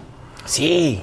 O sea, O estoy sea, hablando de casi da 2002. dos años y medio de trabajo. Sí, 2002 te estoy hablando de ese sueldo. Y era mi segundo Por sueldo. eso quería hacer la comparación. O sea, era, eran casi dos años y medio de trabajo de la aerolínea. Y era mi segunda película. Yo no sabía nada. O sea, realmente yo no estaba buscando ni siquiera el dinero. Estaba buscando la oportunidad. Pero los 35 mil pesos eran más menos impuestos. Ay, no. Sí. Digo, ya ves que puta, ya, recibo de no sabe lo que honorario. ganan. Con recibo de honorario. Entonces, imagínate que, que me dicen eso y entonces voy a mi trabajo y les digo, pues ya me voy. ¿Cómo? Entonces, soy actor. No mames, tú actor. ¿Qué pasó, Jordi? Es que me dio risa. güey, porque, imagínate, porque dices, porque dices tanto que, que yo no era actor, no era actor. Es como ya me voy. ¿Por qué? Porque soy actor. Entonces me dio gusto. O sea, Entonces, me dio tanto gusto que dije, quiero, quiero expresarlo. Entonces me dicen, soy actor, no sé qué. Y me acuerdo que mi jefe en ese entonces se pide igual que yo. Yo soy Armando Hernández Villegas. Y él le decían el perro y, y se pedía Villegas. Y me decía, tú actor, nah, el pinche. Me dijo unas groserías, ¿no? Che, uto, no sé qué, de seguro te gusta el arroz con popado y por eso estás ahí. Me atacó. Ignorancia. Y yo le dije, sí lo soy. Entonces ahí voy y renuncio a mi trabajo. Me acuerdo que lloré, ¿eh? Otra vez lloré y decía, no puede ser. Bueno, ya dije, tengo que quitarme la espina de la primera película. Porque es- era algo que yo tenía. Y dije, voy a pausar la aviación, me voy, me quito la espina de hacer bien las cosas y ya. Lo que decida la vida. Entonces voy y hago esta película y se vuelve un clásico. Amarte duele. Y. No sabía lo que venía, ¿no? ¿Y grabaron mucho tiempo en la plaza? Todo el tiempo. ¿Sí? De hecho, en la plaza y en el barrio de Santa Fe y todo eso. Todo es por ahí. Cinco semanas trabajamos ahí. Ok. Y cuando entraban a la plaza ya era como, ay, los actores, todo el mundo No, los nada, no, no, no, no, éramos desconocidos. No sabíamos lo que iba a pasar, Jordi. Éramos un grupo de cuates que jugábamos a hacer cine, a contar una historia. Nadie traía presunción de nada, de yo soy más o quiero destacar. Éramos realmente un grupo de amigos haciendo una película. No recuerdo cómo se llama la mm, amiga de Marta Higareda, la güerita que anda con ella. Andrea. Andrea de, si te gusta el frijol, atáscate. Andrea. Eh, Y esa, ella sea como medio parejita contigo, ¿no? Digo, no. Sí, sí, sí. ¿No te enamoraste ahí de nadie? Andábamos los dos ahí. Porque sí estaba bien yo. guapetona. Estaba, guap- está, está guapetona. Este, y sí, los dos decíamos. Los dos de nuestra imaginación. Ay, oye, tú con Marta y yo con Andrea, ahora de vale, Fernando. Pero pues puro cual, puro choro, güey, nada. Pues ellas andaban en su onda y Luis Fernando y yo bien soñados. Eh, O sea, tal cual en la película, güey. Nosotros de ¿Y ellas barrio. eran niñas fresas? Pues, pues yo creo que no tan, no fresas, digamos, ¿no? Eran muy a todo dar, pero yo siento que tenían como más comodidad que nosotros. Luis Fernando también viene del barrio, ¿no? Viene de la Magdalena Michuca, yo del aeropuerto, entonces éramos como pues, ñerazos, con ¿Y, dos. ¿Y ni un beso se dieron fuera de cámara? No. ¿Qué crees? Nosotros. tú, Luis Bien- Fernando. ah, sí, ese sí. Un chingo. Luis, lo tuve que decir. En exclusiva con Jordi Rosado, Luis Fernando Peña y Armando Hernández. Entonces, bueno, no, no se las ligaron ni nada por el estilo, pero no, la pasaron muy bien. re güeyes. Nosotros siempre nos hacíamos decir, no, pues tú con la Marta, yo con la Andrea, ahora le va. Nunca hicimos nada. O sea, o bueno, no sé Luis Fer y Marta, pero yo al menos con Andrea no. Después pues, me enteré que es hija de Pedro Damián, entonces dije, no, pues con permiso. No, dije, mejor me hago por. No, pero tampoco Luis Fer con Marta, porque yo le preguntaba a Marta en, en el podcast No, fueron- de todo han sido- mucho, me dijo que no. Sí, muy profesionales ellos también. Y entonces hacen la película y madres, es una locura la película. Se volvió un exitazo. Y no lo esperé. Y gracias a Marte Duele fue como la plataforma para todos. ¿Nunca volviste a ver al güey al, a que te corrió a Villegas? no, nunca más lo volví a ver. Hijo de su madre. No lo volví a ver. Y, Te y- odio, Villegas, te odio. Yo no, yo le agradezco porque te- ay, me han pasado tantas cosas, Jordi. Ay, esta entrevista va a ser corta o larga, pero pasan tantas cosas en la vida y, y- y- y todo te va llevando a una serie de cosas que después, con el tiempo, te das cuenta que pasan por algo. Hubo una película después, no sé si antes, creo que no sé si antes de Amarte Duelo después, donde me dices que tienes que llorar. Fuera del cielo es la que seguía. ¿Fuera del cielo? Gracias a Marte Duele, Ina Payán me ve y dice este cuate. Y entonces me invitan a hacer una película que se llama Ladies Night con An- Talancón, Luis Roberto Guzmán y, y Ana de la Reguera. Y tengo una escena nada más. Y salgo, la hago. Y luego me habla la directora y me dice, este, Armando, vamos a eliminar tu escena. Yo, no, ¿cómo? No puede ser. Y la borraron de la película. Ay, es normal, pasan esas cosas. Por ritmo, por lo que sea, o porque actúe mal, no lo sé. Pero la quitaron. Pero gracias a eso conozco a Ina Payán, quien me propone hacer Fuera del Cielo, que es mi primer protagónico. Y ella se aferra que sea yo. Me presenta a Javier Patrón Fox, el director. Ha- Hago una serie de, de ca- de audiciones, me quedo y había una escena que tenía que llorar. Pero esa escena, imagínense que sin técnica, yo sin estudios, dices, ¿cómo le voy a hacer para llorar? Y me acuerdo que esa película era mi primer estelar y trabajaba con puro grande. Demian Bichir, Damián Alcázar, Rafael Inclán, Isela Vega, Dolores Heredia, Marta Gareda, Elizabeth Cervantes, No. Ricardo Blume, Rosa María Bianchi. O sea, era una bandota grandes. Y yo, pues, mi tercer película y mi primer protagónico. Y yo me acuerdo que llegaba al set y cuando se presentaba cualquiera de ellos, pues hay un respeto por la trayectoria, porque son unos fregones. Y la verdad es que llegábamos al set y siempre era, vamos a montar la escena, bla, bla, bla. Señor Alcázar, cuando usted diga. Y entonces Alcázar llegaba y se concentraba, hacía sus movimientos, entraba en personaje y solamente volteaba y le decía al primer asistente de dirección, Listo. Ok, prevenidos todos, guarden silencio, corre sonido, escena 32, no sé qué, marca, corre cámara, bla, bla, acción. Y empezaba la escena. Y conmigo era de, vamos a montar la escena, ok, corre sonido, espérenme, espérenme, no, ya corre el sonido, bla, bla. Y entonces yo decía, algún día voy a ser como ellos. Algún día voy a tener ese prestigio y ese respeto y todo eso. No es que no tuviera respeto, más bien, no es la palabra. ¿no? Sí, Es pero- Una jerarquía Claro. y una además. trayectoria y una experiencia. Dije, algún día, algún día me va a tocar eso. Entonces, es un rodaje muy largo, eh, ocho semanas también creo. Y, y todo es duro y duro y duro y duro y duro y duro y duro. Y me acuerdo que llega, yo estaba con un nerviosismo porque decía, el día que voy a llorar, ¿cuándo es? El 28 de no sé qué, por decirte, ¿no? El 23 de abril. Yo, 23 de abril, Dios mío. Entonces yo veía el calendario y conforme se iba acercando, el nervio en mí de, "Ta, faltan cinco semanas para que llore. Y no le preguntabas a nadie, oye, ¿cómo lloró? No, pues no, güey, yo, yo decía, ¿cómo le voy a preguntar a estos compañeros, no? Bueno, pues sí, es que también no, no. me, me imponían. Se ¿Alguno era, muy más, bien, ¿eh? No. ¿Alguno era muy cercano, así más cuate? Eh, Demian Bichir, Demian Bichir, porque éramos hermanos en la historia y todo el tiempo estábamos juntos, me trató increíble, me apoyó muchísimo y, y- y todos se portaron increíble. La verdad es que todos llegaban con una humildad y una sencillez que les admiro como personas y como grandes actores. Entonces me cobijaron mucho. pero yo estaba con mi nervio. Entonces faltan dos semanas, falta una semana, faltan cinco días, faltan tres días. Llegó el día. Y yo no sabía qué, cómo iba a llorar. Yo decía, me aprieto un huevo, ¿qué hago? O sea, ¿cómo le hago para llorar? No tengo una técnica y no podía, no sabía. Y entonces Imagínate, fue en Chabacano una escena donde tenía que pelear con Demian Bichir, había no sé cuántos extras, eh, habían cerrado la calle, habían teloneado todo porque era un día lluvioso supuestamente y estaba soleado, entonces tuvieron que poner unas mantas enormes, efectos especiales para que lloviera. O sea, había un despliegue técnico inmenso. Y yo decía, puta, ya va a llegar la escena, ya a llegar la escena. Y yo decía, ¿cómo, cómo va a llorar? ¿Cómo va a llorar? Y entraba en una desesperación y, y entonces dije, puta, no te puedo decir. Y entonces, "Ay, ok, vamos a la escena veintitantos. Y yo decía, es la escena. Que había sido hasta el casting, ¿eh? En el casting no lloré, pero había sido una escena del casting. ¿Qué voy a hacer? Y yo decía, no sé. Y de repente, toda esta gente lista, prevenida, marcamos, ensayamos, y yo bloqueado, y se acerca el asistente de dirección. Y prevenidos todos, prevenidos. Se acerca a mí y me dice al oído, Armando, cuando tú digas, palabras mágicas. Cuando dijo eso de cuando tú digas, volteo la mirada y veo que todos me estaban esperando. Y era el momento que había soñado. Que yo dije, llega un alcázar y mira, hasta me acuerdo y vuelvo a llorar porque fue como lo que había anhelado.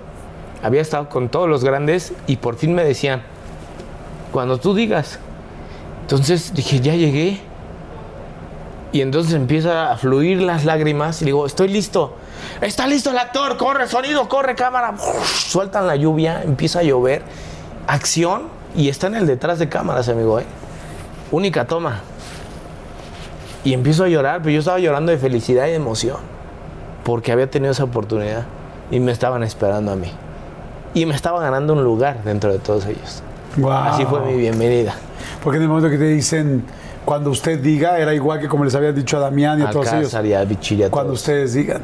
Y me dicen a mí, entonces me salieron las lágrimas naturales de felicidad y las ocupé para interpretar un llanto de, de- de- de tristeza. Y surge. Uno utiliza de repente las experiencias personales para poder sacar una emoción en la actuación. Sí. ¿Usaste alguna vez algo muy personal o fuerte? Sí, ahí vas, ahí vas. Saluda, amigo. Ay, es que este de veras. Sí es bueno, sí estudia, sí se aplica. Apréndanle, señores. Luego pregunto, luego por qué dice, ah, es que Jordi es bien bueno. Pues, sí. Cuéntame. Ok, logré esa primera vez de llorar. Pero después me enfrenté a otro proyecto que se llamó Amaneceres Oxidados, que es una película que desgraciadamente se perdió por intereses entre producciones y un rollo esa película. Sí se hizo, sí salió al cine en muy poquitas salas, se exhibió en algún momento, pero hoy en la actualidad esa película está No existe. no existe. Pero para mí fue una de mis películas favoritas porque interpreté a un chavo que tenía una vida monótona. La, la- la historia hablaba de este cuate, cómo esa vida monótona eh, lo, trabajaba en un supermercado de noche. Y nada más era trabajar y regresar a su casa. Y tenía un medio hermano en la historia. Se iba a venir y hasta que conoce una chica y a través de ella él empieza a explorar otras cosas. Tiene una fascinación con su máquina registradora de- de este supermercado y cuando se enfrenta con esta chica conoce el verdadero amor. Pero al no tener nunca interacción con la sociedad le cuesta trabajo y entonces cuando lo corta él pasa por una catarsis. Se descompone la máquina y lo corta la chava. Entonces él cae en una catarsis y explota, se encierra en su casa y construye su propia máquina de- de- de- del supermercado, su banda, este, y una, una máquina registradora. Él la construye. Y en esta catarsis tenía que explotar el personaje. Entonces yo decía, ¿qué voy a hacer? Otra vez, en la misma pregunta, ¿qué voy a hacer para, para llegar a ese clímax, para un personaje que me requería en ese momento eso, Entonces, eh, Hanna, Alejandra Guevara, es, es, forma parte de la producción. Ella la conozco desde Amarte Duele y nos hacemos muy amigos. Entonces, cuando llegó a esta película, cuando vamos a hacer esa catarsis, era la única que tenía como en confianza. Le dije, por favor, te voy a pedir un, un favor enorme. Consígueme una bolsa de arroz. Me vio extraño, como dijo, ¿qué? Consígueme por favor una bolsa de plástico normal de arroz y te voy a pedir que le pongan un puño. Ponle un puño y amárrala y déjala como, ¿sabes? Como las salsitas, cuando las amarras, ¿cómo quedan? En un, como en triángulo, ¿no? Como en pico. Amárrala, por favor. No le digas a nadie. Pero cuando estemos haciendo la escena, cuando yo tenga que reventar esa catarsis, quiero que te pongas frente a la cámara y la saques y me la muestres. ¿Qué? Por favor, te pido eso. Entonces me dice, ok, ok, ok. Le digo, ah, pero le digo, tiene que ser arroz rojo. sí, especifique, tiene que ser no blanco ni amarillo, rojo, por favor. Y, y- y ponlo en esta forma y en esta bolsa y párate frente a mí. Ok, ok. Lo hace, y entonces llega la escena y todo listo, no sé qué, cuando tú nos digas, Armando, ya tenía el cuando tú, te- cuando tú nos digas. Y entonces, eh, Hanna, nada más grité así en el set, Hanna, sí, voy, voy. Y se para frente a la cámara, entonces yo le digo, acción, ya córrela. Corre sonido, corre cámara, márcala, acción y empiezo a, a actuar. Y está la cámara aquí. Y me acuerdo que entonces volteo tantito y la veo y saca la bolsa. Y en cuanto veo la bolsa, ¡fum! ¿Pero por qué?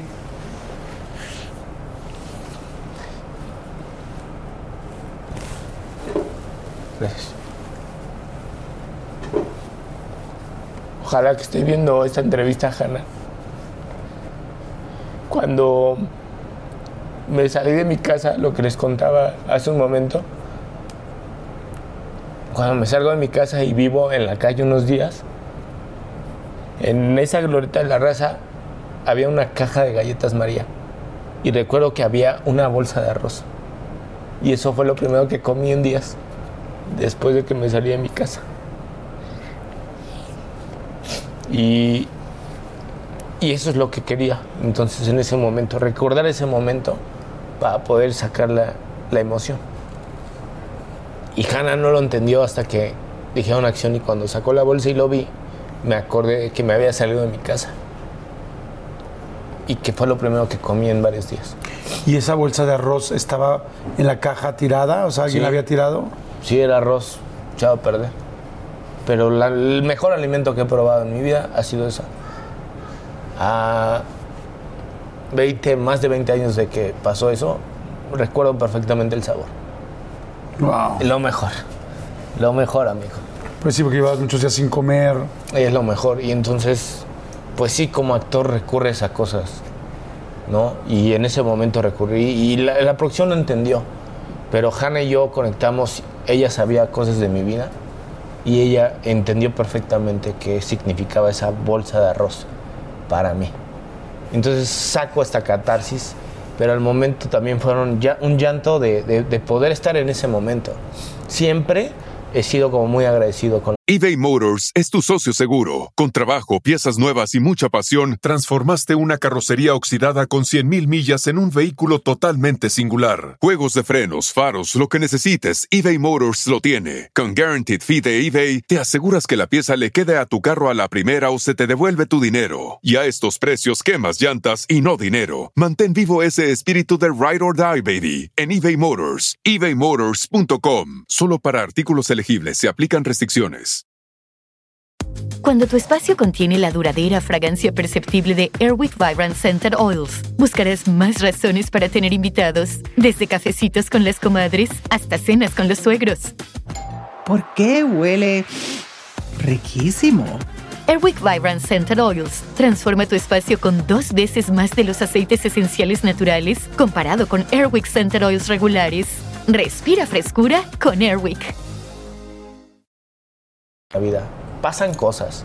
Tú que estás viendo esta entrevista, todos pasamos cosas muy fuertes, pero siempre hay una oportunidad para mejorarlo, para hacer algo extraordinario. Lo he dicho en miles de entrevistas esa frase.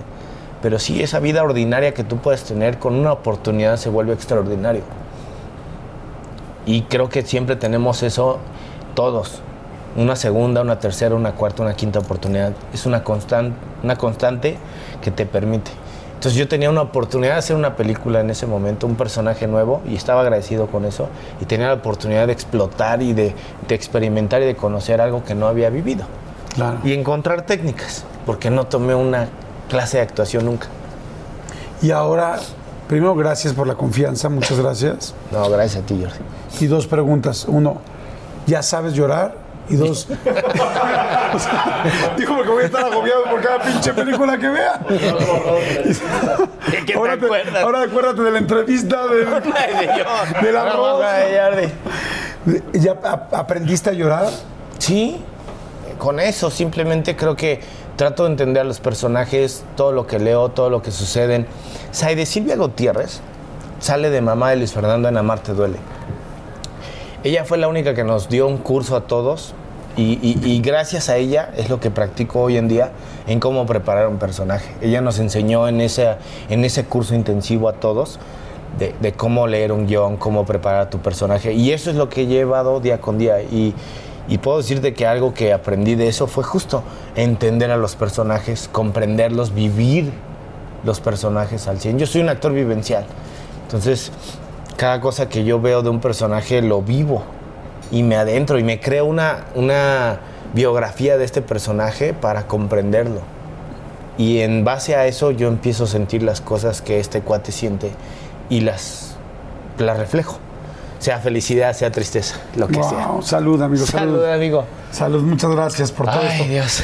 Este, vamos a ir rápido a un refil.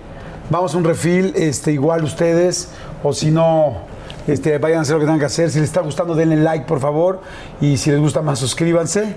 Y si les gusta mucho, compártanla, suscríbanse y denle like. Regresamos. Corre sonido. Corriendo, señor. Está grabando video. Damos claqueta, por favor. Claqueta humana, señor. Marca. Marca. Claqueta de carne. Les voy a regalar una, muchachos. No puede ser. Tantos años. Cuando usted- Tantos mi- Cuando usted diga, señora. Les voy a regalar una claqueta. Oye, amigo, este, tu mujer, Stephanie, este, ¿cómo la conociste? ¿Cómo fue? Ya, ya, ya, ya eras el galán, ya eras el popular, ya eras muy famoso. Mm, La conocí cuando se estrenó justamente Fuera del Cielo, Ajá. en 2007. Mira, la película la hice en 2004 y se estrenó hasta 2007. Y fue justo cuando la conozco. Eh, por amigos en común, eh, conozco a un grupo de amigos que se van, tienen familia en Querétaro y se van ellos a- para allá. Y en estos, en este ir y venir de la actuación, aviación, hay chamba, no hay chamba, Saúl, etc, etc. Cuando no tenía trabajo me iba para allá con ellos. En una de estas idas eh, salimos de, fiesta y conocemos un grupo de chavas. Uno de mis amigos andaba sobre una de ellas, jajaja, jijiji, intercambian teléfonos y ya. Me- a los pocos días era 14 de febrero y se comunica, ¿no? Estos cuates, y, hoy estamos en un bar, no sé si quieren venir. Me dicen mis amigos, ¿cómo es? Vamos, pues vamos. Llego, vamos al lugar este y ahí conozco a Estefan, Ok. ¿no? Entonces ahí de repente fue como que flechazo, nos vimos. No está ella aquí presente, pero la verdad es que ella fue la que dijo, ah, este güey. Pero yo también dije, ¿qué huele con esta mujer? Les dije, va, sobres. Y entonces, la verdad es que la conozco y, y nada, pues no- nos flechamos y, y a los tres, cuatro días nos fuimos a vivir juntos. O bueno, yo llegué. A los tres, La cuatro versión, días. la versión que se cuenta es que, pues bueno. ¿Y ahí eh, aprendiste a llorar? Ahí aprendí a llorar. Ahí supe lo del. No, eh, la, la- la versión cuenta que según yo me sentí mal, ya no me acuerdo de muchas cosas, pero dice Stephanie que me sentí mal y le dijo a sus papás que me dieran chance de quedarme porque me quedaba muy lejos este, regresarme a la Ciudad de México. Y, este, y de ahí empezamos ya como a vivir, ¿no? O sea, viviste primero con los suegros. Casi, casi. ¿Difícil? Sí, complicado. Todo el mundo lo dice, ¿no? Sí. Que vivir con los suegros, sí. Digo, para todos es complicado. para Con, los con suegros, alguien para- más, aunque no sean los suegros, que sean los hermanos. O sea, vivir con alguien. Es más, a- aunque tú luego vives con un roomie que sea tu mejor amigo, también es complicado. Claro. O sea, porque eh, es el tema de siempre. Son las costumbres, la educación, compartirlas con alguien más, pues sí, sí crea un choque. Así sea tu mejor amigo, ¿no? Claro. Mis suegros luego se fueron a, a- a vivir a Canadá. Me quedé nada más con Stephanie. Este, los primeros tres años nos dedicamos a dar el, al- vuelo la hilacha en todos los sentidos.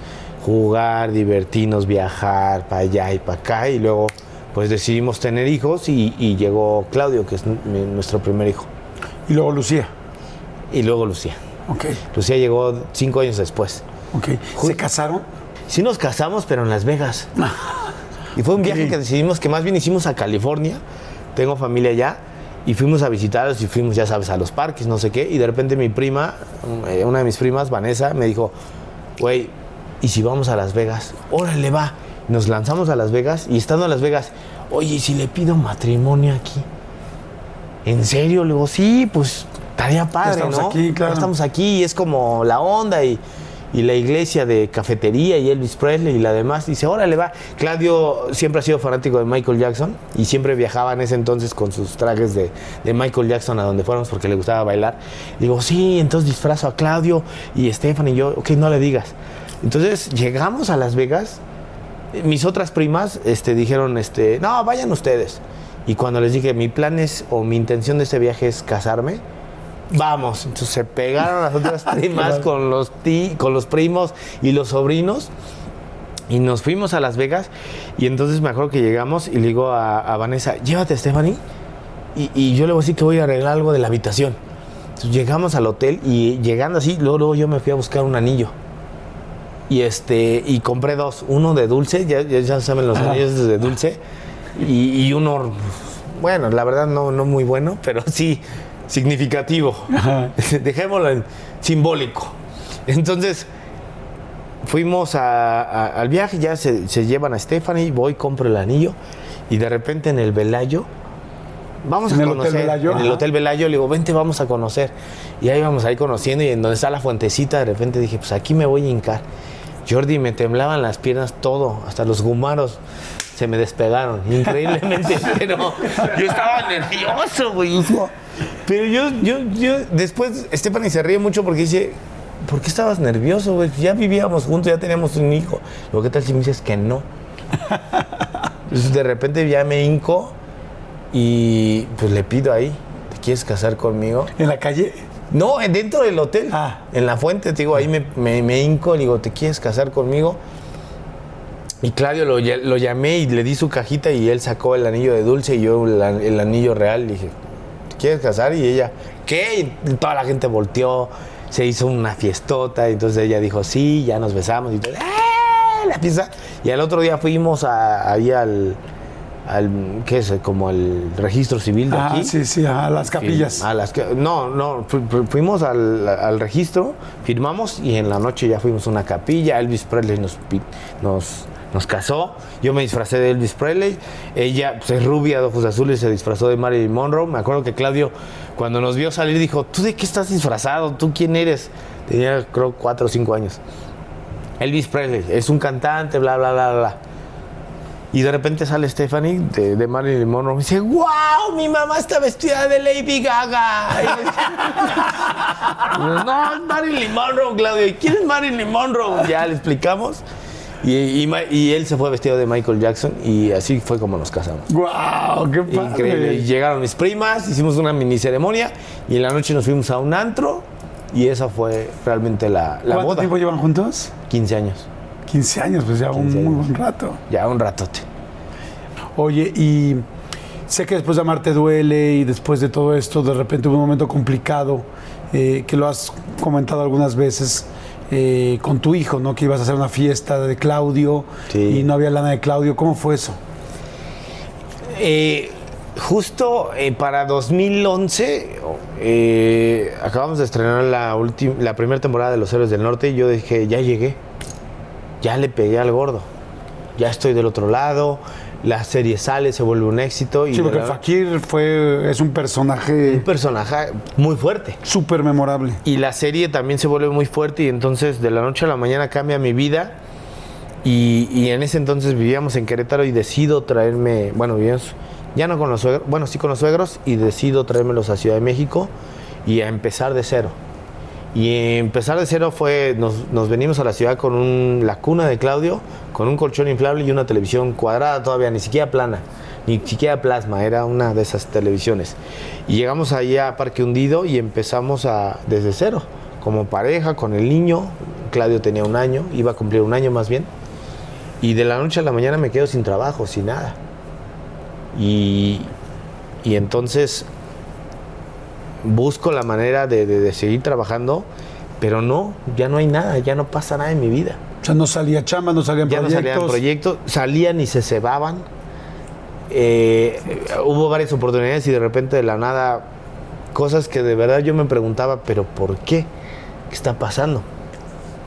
El punto fue que eh, anteriormente en este trayecto de estos 10 años yo había trabajado con, con otros dos grandes amigos, con, con Fernando Orozco y, y Mariana Chagoya, que ellos tenían obras de teatro para, eh, corte de corte estudiantil para, con temáticas sociales con los cuales había trabajado mucho tiempo y, y eran muy amigos míos, son, son muy amigos míos y, y- y me acuerdo que a Mariana le pedí que por favor me diera trabajo de lo que fuera porque se, se, se avecinaba el cumpleaños de mi hijo y yo quería sacar su fiesta de cumpleaños. Entonces, Era su fiesta de, de un su año. primer año, y me decía, bueno, es que el único trabajo que tengo ahorita se acerca el 30 de abril y es ir a las delegaciones con un show de botargas y no te voy a ofrecer eso.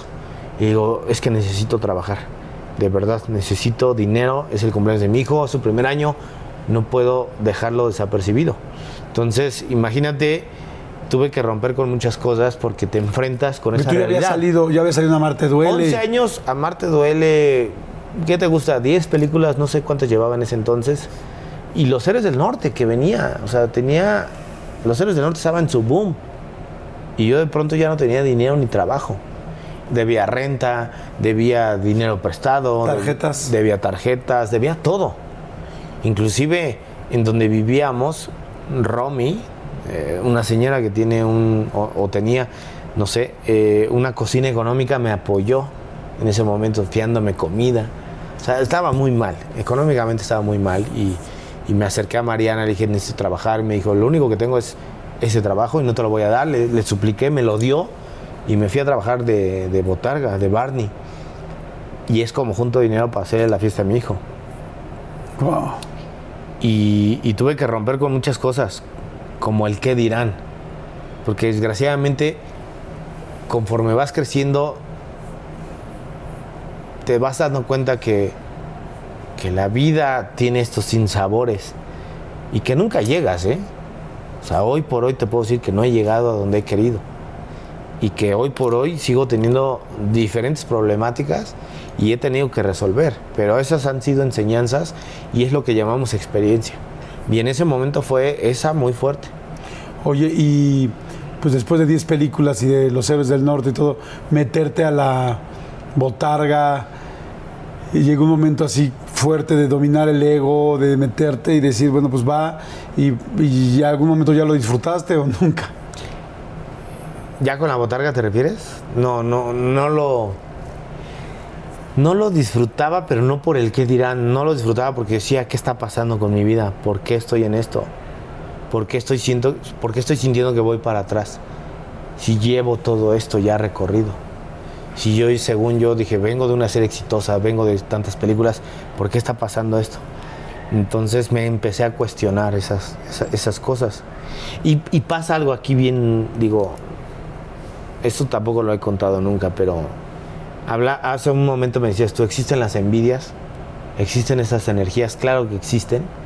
Y yo siempre he sido muy respetuoso con eso.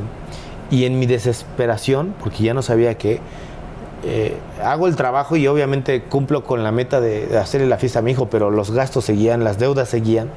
Y decía, ¿qué está pasando? Y entonces mi mujer, bueno, Stephanie tiene un sexto sentido siempre, ella ve muertos y esas cosas.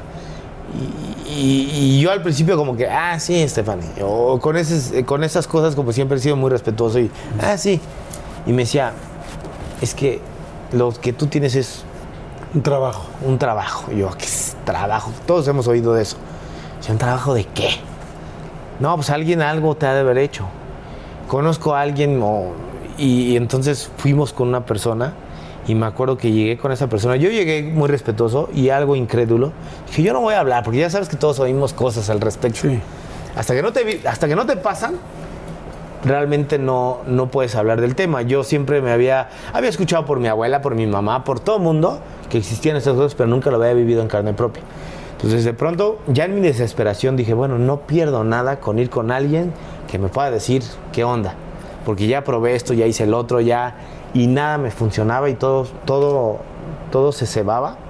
Entonces voy con esta persona y me dice, desde el momento en que entré, me empezó a decir unas cosas muy personales, entré solo, que yo dije, "Eh". algunas dije, se las dijo a Stephanie o se las dijo a su familia o a alguien. O soy figura pública, O igual soy me figura investigó. pública y sabe. Porque eso nos pasa a las personas A porque llegas con una persona que te lee las manos y dices, bueno, leíste las manos o el TV Notas, ¿no? Sí, exactamente. Dices algo, sabes. Pero ya cuando me empezó a decir cosas como que en ese momento nadie sabía, que no me había expresado ni siquiera con Stephanie, fue como de, ah, caray, esto está fuerte. Y esta persona me dice, estás en, estás en una fotografía enterrado bajo sal. Y yo, ah, caray. Por eso se te están salando las cosas. Yo así como que, ay, Dios mío, ¿será cierto? ¿No será cierto? Ah. Y ella me dijo, tienes que confiar. Y, y- y dije, bueno, voy a confiar en esto, ya no hay otra Sí, solución. no, no tengo otra cosa. No pierdo nada. Yo dije, me va a cobrar. Me dijo, no, no te va a cobrar nada. Cómprame el material, necesito esto, esto, esto. No vamos a hacerle daño a nadie, que era lo que a mí me importaba. Y si simplemente vamos a romper con eso que alguien te está haciendo. Me dijo que era alguien muy allegado, muy cercano. No quise saber más. Simplemente dije, ok, si esto me va a ayudar, hagámoslo. Y, y- y qué pasa? Que voy, compro las cosas, se las entrego, me dio unas indicaciones, lo hago. Y como por arte de magia, cambia mi vida. Wow. Y vuelven a ver cosas positivas. Y vuelvo a tener oportunidades y digo, "Puta madre, esto coincidencia. No me clavé, Jordi. Simplemente lo respeté. Dije, bueno, ya, si era, es, es verdad esto, ok, lo respeto, ya me limpié y vámonos. Y empezó a abrirse otro camino y empiezan a llegar oportunidades a medias. Porque eso fue en 2011 y de 2011 a 2016 audicionaba y no pasaba. Sí, sí cambió la energía, pero no pasaba algo. Esta persona me dijo que en algún momento iba a pasar algo muy fuerte. Pero Yo no sabía qué era. Y no me describió como a- muy, muy claramente. Simple- simplemente, y bueno, porque yo no se lo permití. Y le dije, no, no me quiero clavar, ni quiero que me digas, mañana te vas a morir porque si no me voy a meter eso Pero en la algo muy cabeza. fuerte para bien o algo muy fuerte Para para, bien. mal. Ah, Para bien me decía, a ti te esperan cosas muy grandes, pero no es el momento. Y te soy honesto, a mí se me olvidó. Como que lo deseché. Ah, sí, gracias, chido, vámonos. Y me dediqué a audicionar, a trabajar, a seguir, a seguir, a seguir, a seguir. Y no pasó absolutamente nada. Hasta 2016, que sí estuve haciendo muchas cosas. Hicimos una segunda, tercera temporada de Los Héroes del Norte. Participé en películas, series. Pero de pronto viene la oportunidad de hacer una película dirigida por Kuno Becker, que después de muchos años protagonizó y que era un drama, porque venía haciendo mucha comedia. Y durante el rodaje de esa película recibo una llamada para decirme, te queremos ver como para un personaje que es Julio César Chávez. Yo dije, ah, caray, ¿yo? Y te soy honesto, yo dije, ah, ya, un proyecto más, una audición más. Yo, Julio César Chávez, en mi vida. Jamás. Y yo dije, no, ni me parezco.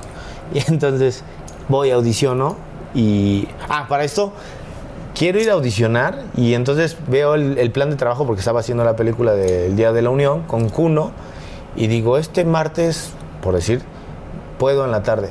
Bueno, ese día llegamos al llamado y hubo un problema y entonces yo nada más iba en la escena en la mañana y en la tarde programé el casting.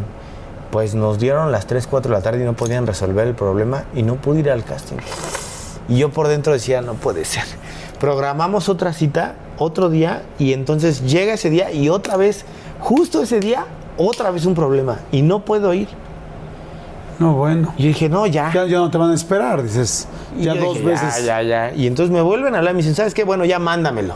Empezaban en ese entonces El rollo de los videos. el rollo de grábate con tu celular y mándanos la audición. eBay Motors es tu socio seguro. Con trabajo, piezas nuevas y mucha pasión, transformaste una carrocería oxidada con 100.000 millas en un vehículo totalmente singular. Juegos de frenos, faros, lo que necesites, eBay Motors lo tiene. Con Guaranteed Fee de eBay, te aseguras que la pieza le quede a tu carro a la primera o se te devuelve tu dinero. Y a estos precios, quemas llantas y no dinero. Mantén vivo ese espíritu de Ride or Die, baby, en eBay Motors. ebaymotors.com. Solo para artículos elegibles se aplican restricciones. Algunos les gusta hacer limpieza profunda cada sábado por la mañana. Yo prefiero hacer un poquito cada día y mantener las cosas frescas con Lysol. Las toallitas desinfectantes de Lysol hacen súper conveniente limpiar superficies como controles remotos, tabletas, celulares y más, eliminando el 99.9% de virus y bacterias. No solo limpies, limpia con Lysol. Entonces, me grabo, la mando, no le digo a nadie, me pego el celular en mi camper, en un corte a comer voy, lo pego y yo, yo solito hago mi audición. Entonces, como Julio... Ya haciendo la voz de Julio y todo. No, no, no, nada, no, no, pues nada más actuando. Y me acuerdo que, según era una escena de entrenando Julio, y me acuerdo que yo hablaba pues, diciendo a Julio, ¿no? De, no, no sé qué, no sé qué tanto, no sé qué tanto. Y cuando hacía esto, hablaba como el otro personaje. Yo solito me estaba dando réplica, porque Ah. no le dije a nadie. Me clavé mucho con eso que me había pasado de las envidias, que dije, no voy a contar ya nada. Entonces no le quise decir a nadie ni que me ayudaran y puse el celular, lo pegué ahí en la puerta. Es cuando bajabas la cara, Entonces empezaba otro así, personaje. sí, No, que yo voy a pelear, que no sé qué tanto. Oye, pero Julio, tienes que pensar en eso. No, no voy a pensar nada. No, sí, que no sé qué tanto. Pero, pero no sé qué tanto, no sé qué tanto, bla, bla. ¿Con quién chingados hablas allá abajo? y que lo mando. Y pues toma, la que me vuelven a hablar. Y entonces paso otro filtro y otro filtro y luego hice fotos y después me quedé. wow. Me quedé en la, en la serie. Entonces, así fue como llegaste. No sé si así fue el casting, estoy diciendo siempre sí, sí te quedas. Y de repente es cómo empieza todo el asunto de, de la preparación, cómo empieza el asunto de dices tú, yo no me parezco, de preparar la voz. Eh, sabemos la anécdota, no lo hemos platicado, lo has platicado muchas veces, de que a Julio César no le gustaba al principio cómo lo imitabas. Pero bueno, habrá mucha gente que no lo sabe. Cuéntame un poco cómo empieza todo el asunto de Julio César. Yo, yo, Porque es me- una de las vidas más importantes de este país. Bueno, del deportista la más importante que hay. Claro. Y de celebridad posiblemente también. Sí, imagínate yo venir trabajando de la ficción siempre, siempre de la mano con la ficción. Y es muy diferente trabajar desde ahí porque tienes muchas libertades. En base a un guion, en base a la dirección, en base a muchas cosas, pero tienes libertad como actor de crear. Y a diferencia de Julio César, pues era darle credibilidad a una actuación donde tienes que ser muy fidedigno con, con- con la persona. Y que está con la realidad y está vivo y está muy presente en la memoria colectiva. Yo sabía que tenía que prepararme y vino esta preparación en la que tuve que transformar mi cuerpo, en la que tuve que, que clavarme mucho en esto, pero hay algo muy importante también para lograrlo, una producción que me respaldó. Este, en este caso, BTF y, y Disney, que son los productores, vienen y me dicen, te contratamos un año, seis, siete meses de preparación y el resto de rodaje.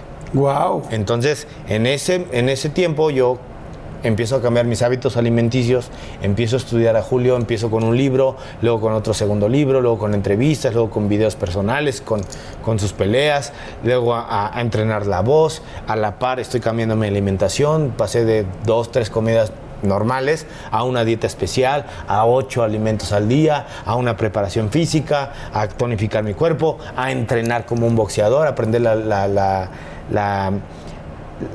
la- lo, lo que hacía Julio realmente, ¿no? La, Los movimientos. el estilo, el estilo de, de- de- de pelea de Julio y todo eso voy así y me contratan con, por un año en el que me dicen no hagas otra cosa más que esto. Yo desayuno, como y ceno Julio durante 6, 7 meses.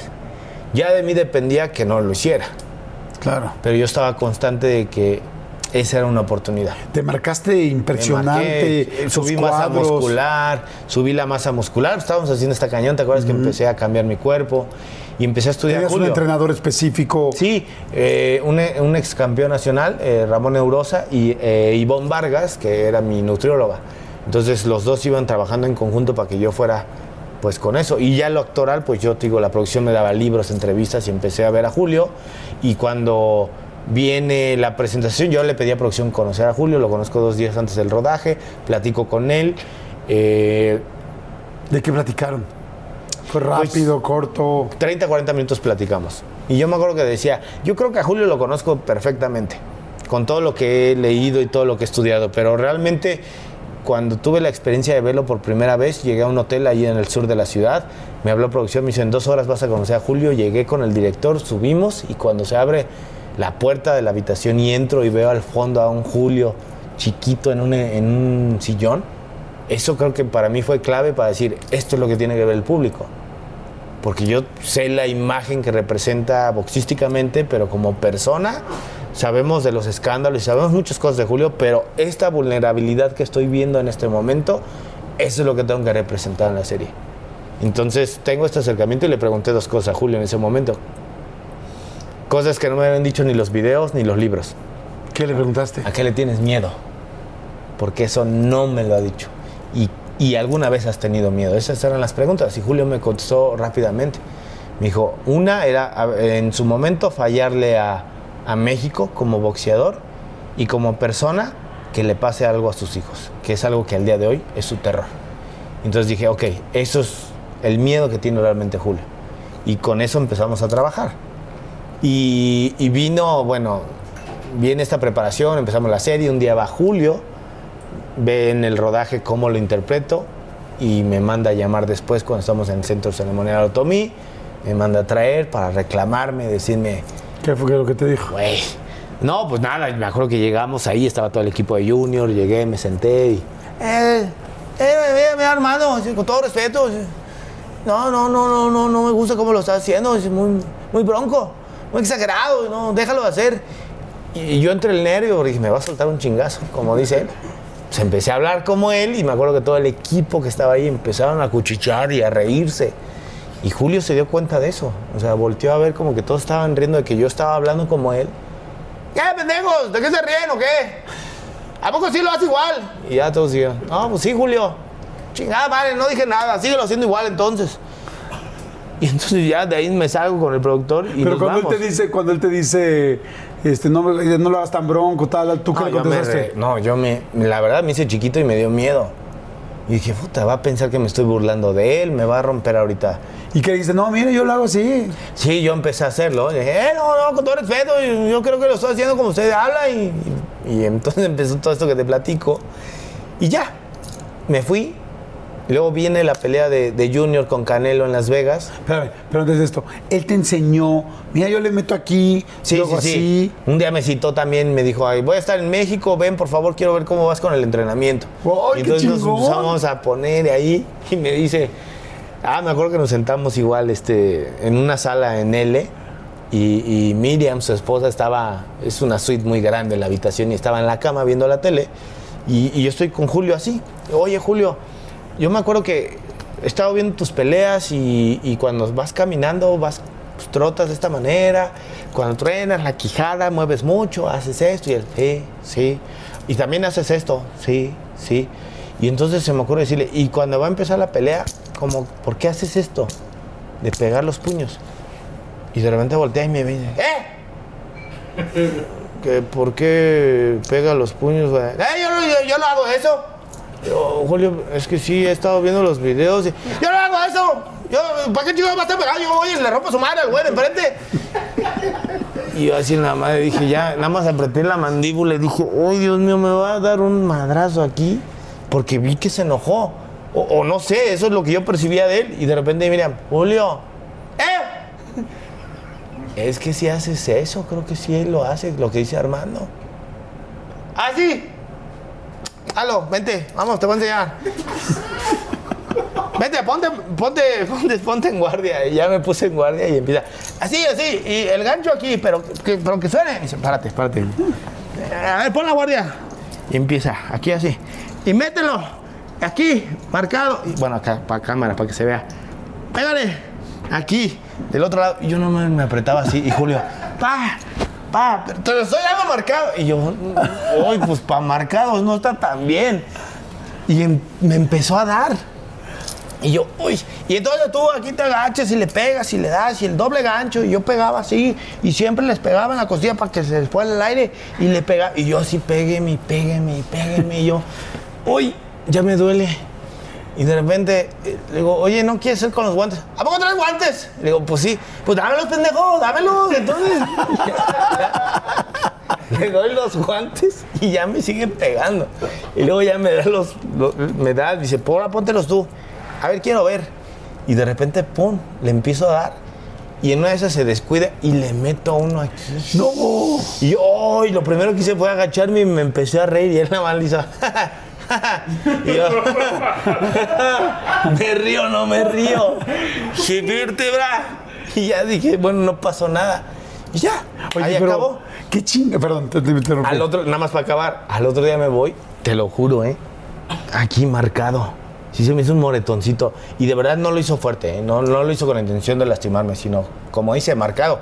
Pero ellos están tan acostumbrados que de verdad sí andaba moreteado yo de acá de mi cadera. Oye, qué chingonería que Julio César Chávez te esté entrenando, ¿no? Y te diga cómo pega y cómo golpea y cómo tal. A la gente que no ha visto la entrevista de Julio César Chávez, ¿ya la viste? O sea, Sí, que hicimos aquí, está sí, buenísima. por favor, véanla. Vayan ahorita en YouTube, acabando esta, vean la de Julio César Chávez. Está increíble, es de las entrevistas que más me gustan y lo adoré y nos hicimos cuates y, y es buenísima. Pero qué chingón, tú que amabas Rocky, tú qué tal, tal, de repente estar con uno de los mejores, pues el mejor uno de los mejores boxeadores del mundo, o sea, de la historia. Y yo creo que lo más chingón Mejor que Rocky, de hecho. Mejor que Rocky. Mejor que Silvestre Stallone. Sí, claro, obviamente, porque él sí es Porque es- real. Porque Silvestre es de mentiras. Sí, pues él más le hacía al choro. Bueno, ya sabemos lo que le ha pasado. ¿Sabes qué fue lo más fregón de todo esto? Es que, eh, no, esto no, lo- no lo he contado, pero todos conocemos y los que no se están enterando de estas anécdotas que me pasaron con Julio, obviamente después vino la serie, se estrenó, eh, una presentación, eh, tuve el honor de conocer a su familia, a su mamá, y todos de alguna manera siempre decían, oye, no inventes, parece que viviste con él, cuánto tiempo lo estudiaste, lo hiciste muy bien, y, y fueron halagos que a mí me dieron una satisfacción de decir, hice bien mi trabajo. Y tan, tan bien me sentí que publiqué una foto y está en mi Instagram donde estoy en las cuerdas y estoy de espaldas y dice que gracias a todos los que me dijeron que no, porque me hicieron más fuerte para llegar a ese momento, ¿no? Y, poder enfrentarme a un personaje tan complejo como lo es Julio César. Y lo más fregón todavía es que después Julio acepta que hice bien y que no fue nunca con mala fe y nunca quise burlarme de él con imitar su voz, que siempre fue con mucho respeto, que quería interpretarlo. Nunca quise hacer una parodia ni una imitación, una interpretación realmente como actor.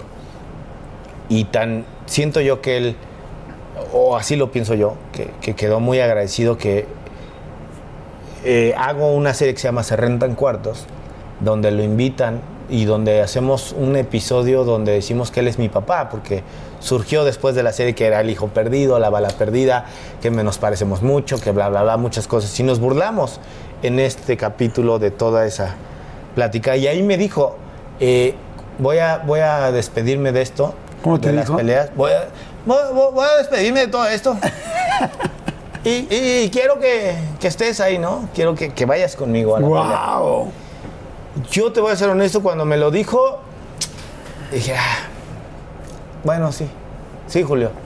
No le creí. La verdad, Julio, no te creí mucho. dije, "Güey, no sé si se vaya a acordar de esto. Sí, tiene mil compromisos. Tiene mil compromisos, mil cosas. Y me acuerdo que estaba haciendo una película en Atlanta cuando recibí una llamada de Carlos Peña, que trabaja con él, y me dijo, Armando, te esperamos el sábado en la despedida de Julio. Como te dijo, quiere que subas con él en el ring. Al ring, a su pelea de despedida desde el Estadio Jalisco en Guadalajara. ¡Wow! Entonces, me conseguí un boleto de avión de la noche a la mañana y viajé a Guadalajara. Llegué, me estaba esperando Julio en un departamento donde él estaba ahí en ese momento, esperándome con una playera y con la cinta de Julio César. Ay, que van a hacer la piel, se me puso chinita. Entonces, imagínate, llego Y, "Eh, ¿qué- ¿cómo va todo, Julio? Este, ¿Cómo va todo, Armando? Y digo, bien, Julio. ¿Estabas en, en- en Nueva York o en Atlanta? Le digo, sí, estaba allá. Ok, pues vámonos. Y lo acompañé. En la camioneta. Desde el departamento, en la camioneta, llegar al estadio, entrar al vestidor, ver cómo lo vendaban, cómo se preparaba, cómo calentaba. Eh, ese pasillo largo desde el vestidor hasta llegar al ring, escuchar el himno nacional, estar dentro del equipo. Cargué su careta. Él peleó con el hijo del macho Camacho y él, ahí era su despedida, en un estadio con muchísima gente. eh, y, y ser parte de eso, yo creo Wow. que eso, eso jamás me lo imaginé, ¿sabes?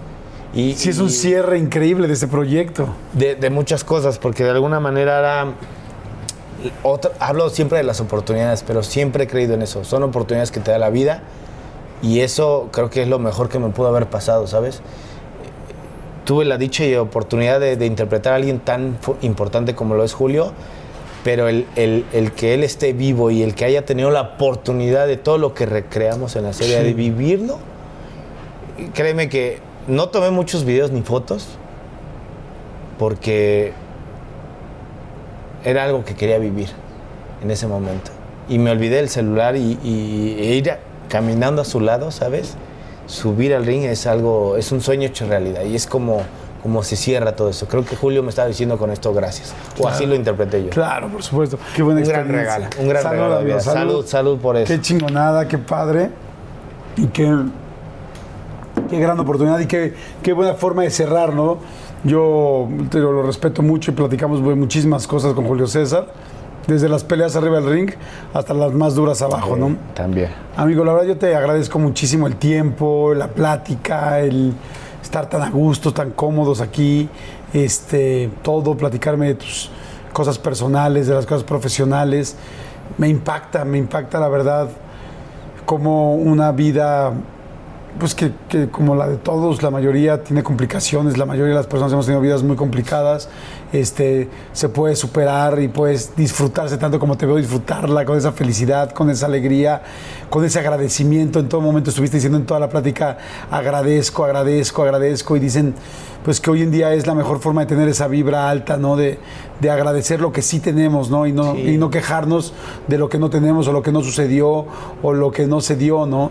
Y solamente por parte personal y por parte de la producción, te quiero pues mostrar algunos de los, pues creo yo, personajes más icónicos, ¿no? Yo creo que después de hablar de tantas películas, más de 35 películas, teatro, este, televisión y todo, hay personajes que se te van, que se van quedando, ¿no?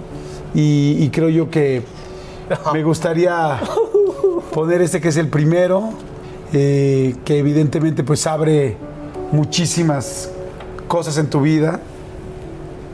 Y, y yo creo que, que en toda una vida como esta siempre hay personajes que te van marcando, ¿no? Eh, no se vale. el fakir, que, que pues como bien dices tú, ¿no? ¿Quién iba a pensar que después de esto las cosas se iban a complicar? Pero así es, como dices, no sabemos nunca lo que va a pasar mañana y que marca mucho la parte de la comedia. Otro personaje que, que consideramos completamente icónico, evidentemente lo estamos hablando ahorita, Julio César Chávez. Y, yo creo que para mí fue, estuvo muy difícil entre tantas películas y entre tantos trabajos profesionales ver cuál considerábamos que era tu, tu papel más importante. Y, y definitivamente creemos dentro de todos los trabajos que has hecho que este es tu papel más importante. Y es, pues es este Barney, porque yo creo que el papel más importante que uno tiene es cuidar a su familia y cuidar a sus hijos. Tú tuviste que salirte muy joven de tu casa, eso te dio fuerza para hacer otras cosas y estar hoy donde estás, pero el saber que después de tanto éxito uno puede vencer su ego, sus situaciones y lo que sea para sacar adelante a sus hijos, creo yo que ese es el papel más grande que un padre o una madre puede hacer. Un día yo escribí en un, en un libro para papás adolescentes que si había una graduación para los papás y, y decíamos que yo ponía que la graduación de un padre es hacer a sus hijos independientes y, saca, y ayudarlos a que salgan adelante. Pero si un niño va a cumplir un año, si un niño es todavía eso, un niño, pues somos nosotros los que lo tenemos que guiar. Y ese nos parece que es el papel más grande que has hecho. El de un padre que está dispuesto a hacer cualquier cosa por sus hijos, por su esposa, por su familia y, y evidentemente por honrarse a sí mismo como el padre que eres. Así es que te queremos obsequiar estos cuatro grandes papeles que has hecho y sabiendo que, que quizá no respirabas bien allá adentro, porque yo también fui botarga y sé que está cabrón, pero que, que, que el aire uno no sabe de dónde viene cuando necesita hacerlo por sus hijos. Te queremos felicitar y agradecer. amigo. Gracias. Muchas gracias, amigo. No, gracias, hermano. Muchas gracias, amigo. Gracias, gracias Jordi, gracias equipo y a la gente que está ahí. Yo creo que hay otro personaje más que no está escrito y que afortunadamente todos tenemos. Y para toda la gente que nos está viendo y todos los que estamos aquí. Y ese personaje es resiliencia. Todos tenemos la capacidad de, ante cualquier adversidad y espero que estas entrevistas que has hecho, que las haces fenomenal, amigo, sirvan para aquella persona que está ahorita en algún momento crítico de su vida, para darnos cuenta que tenemos esa capacidad, que somos eh, personas que de alguna manera nos enfrentamos a algo y que la vida misma nos va a dar esa oportunidad y como dices, vamos a estar agradecidos también con las cosas negativas porque nos hacen fuertes, porque nos enseñan algo y porque nos superamos a nosotros mismos.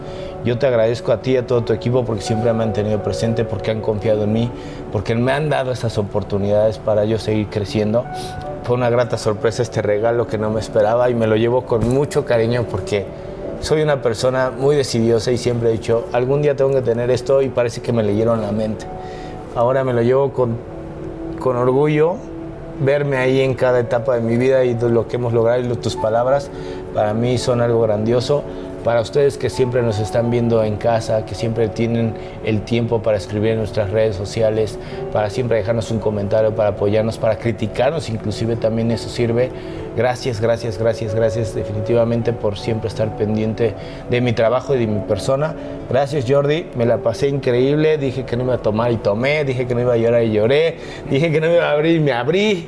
Y bueno, como decimos aquí, cuando usted diga, señor Jordi, terminamos la entrevista.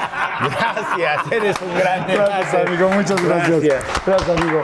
Gracias a todos, muchas gracias. Compartan la entrevista.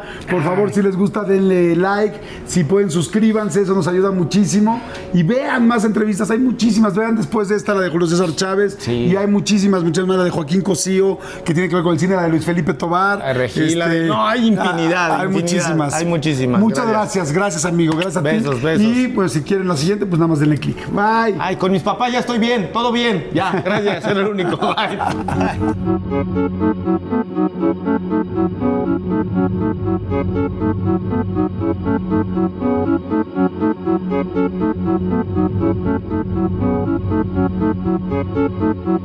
Para algunos, este es el sonido de, bueno, nada. Pero para los amantes del desayuno de McDee's, es el sonido de un sabroso sausage McMuffin, de ese primer bocado de hash browns calientitos. Porque un desayuno así de bueno merece un completo silencio. Para pa pa pa.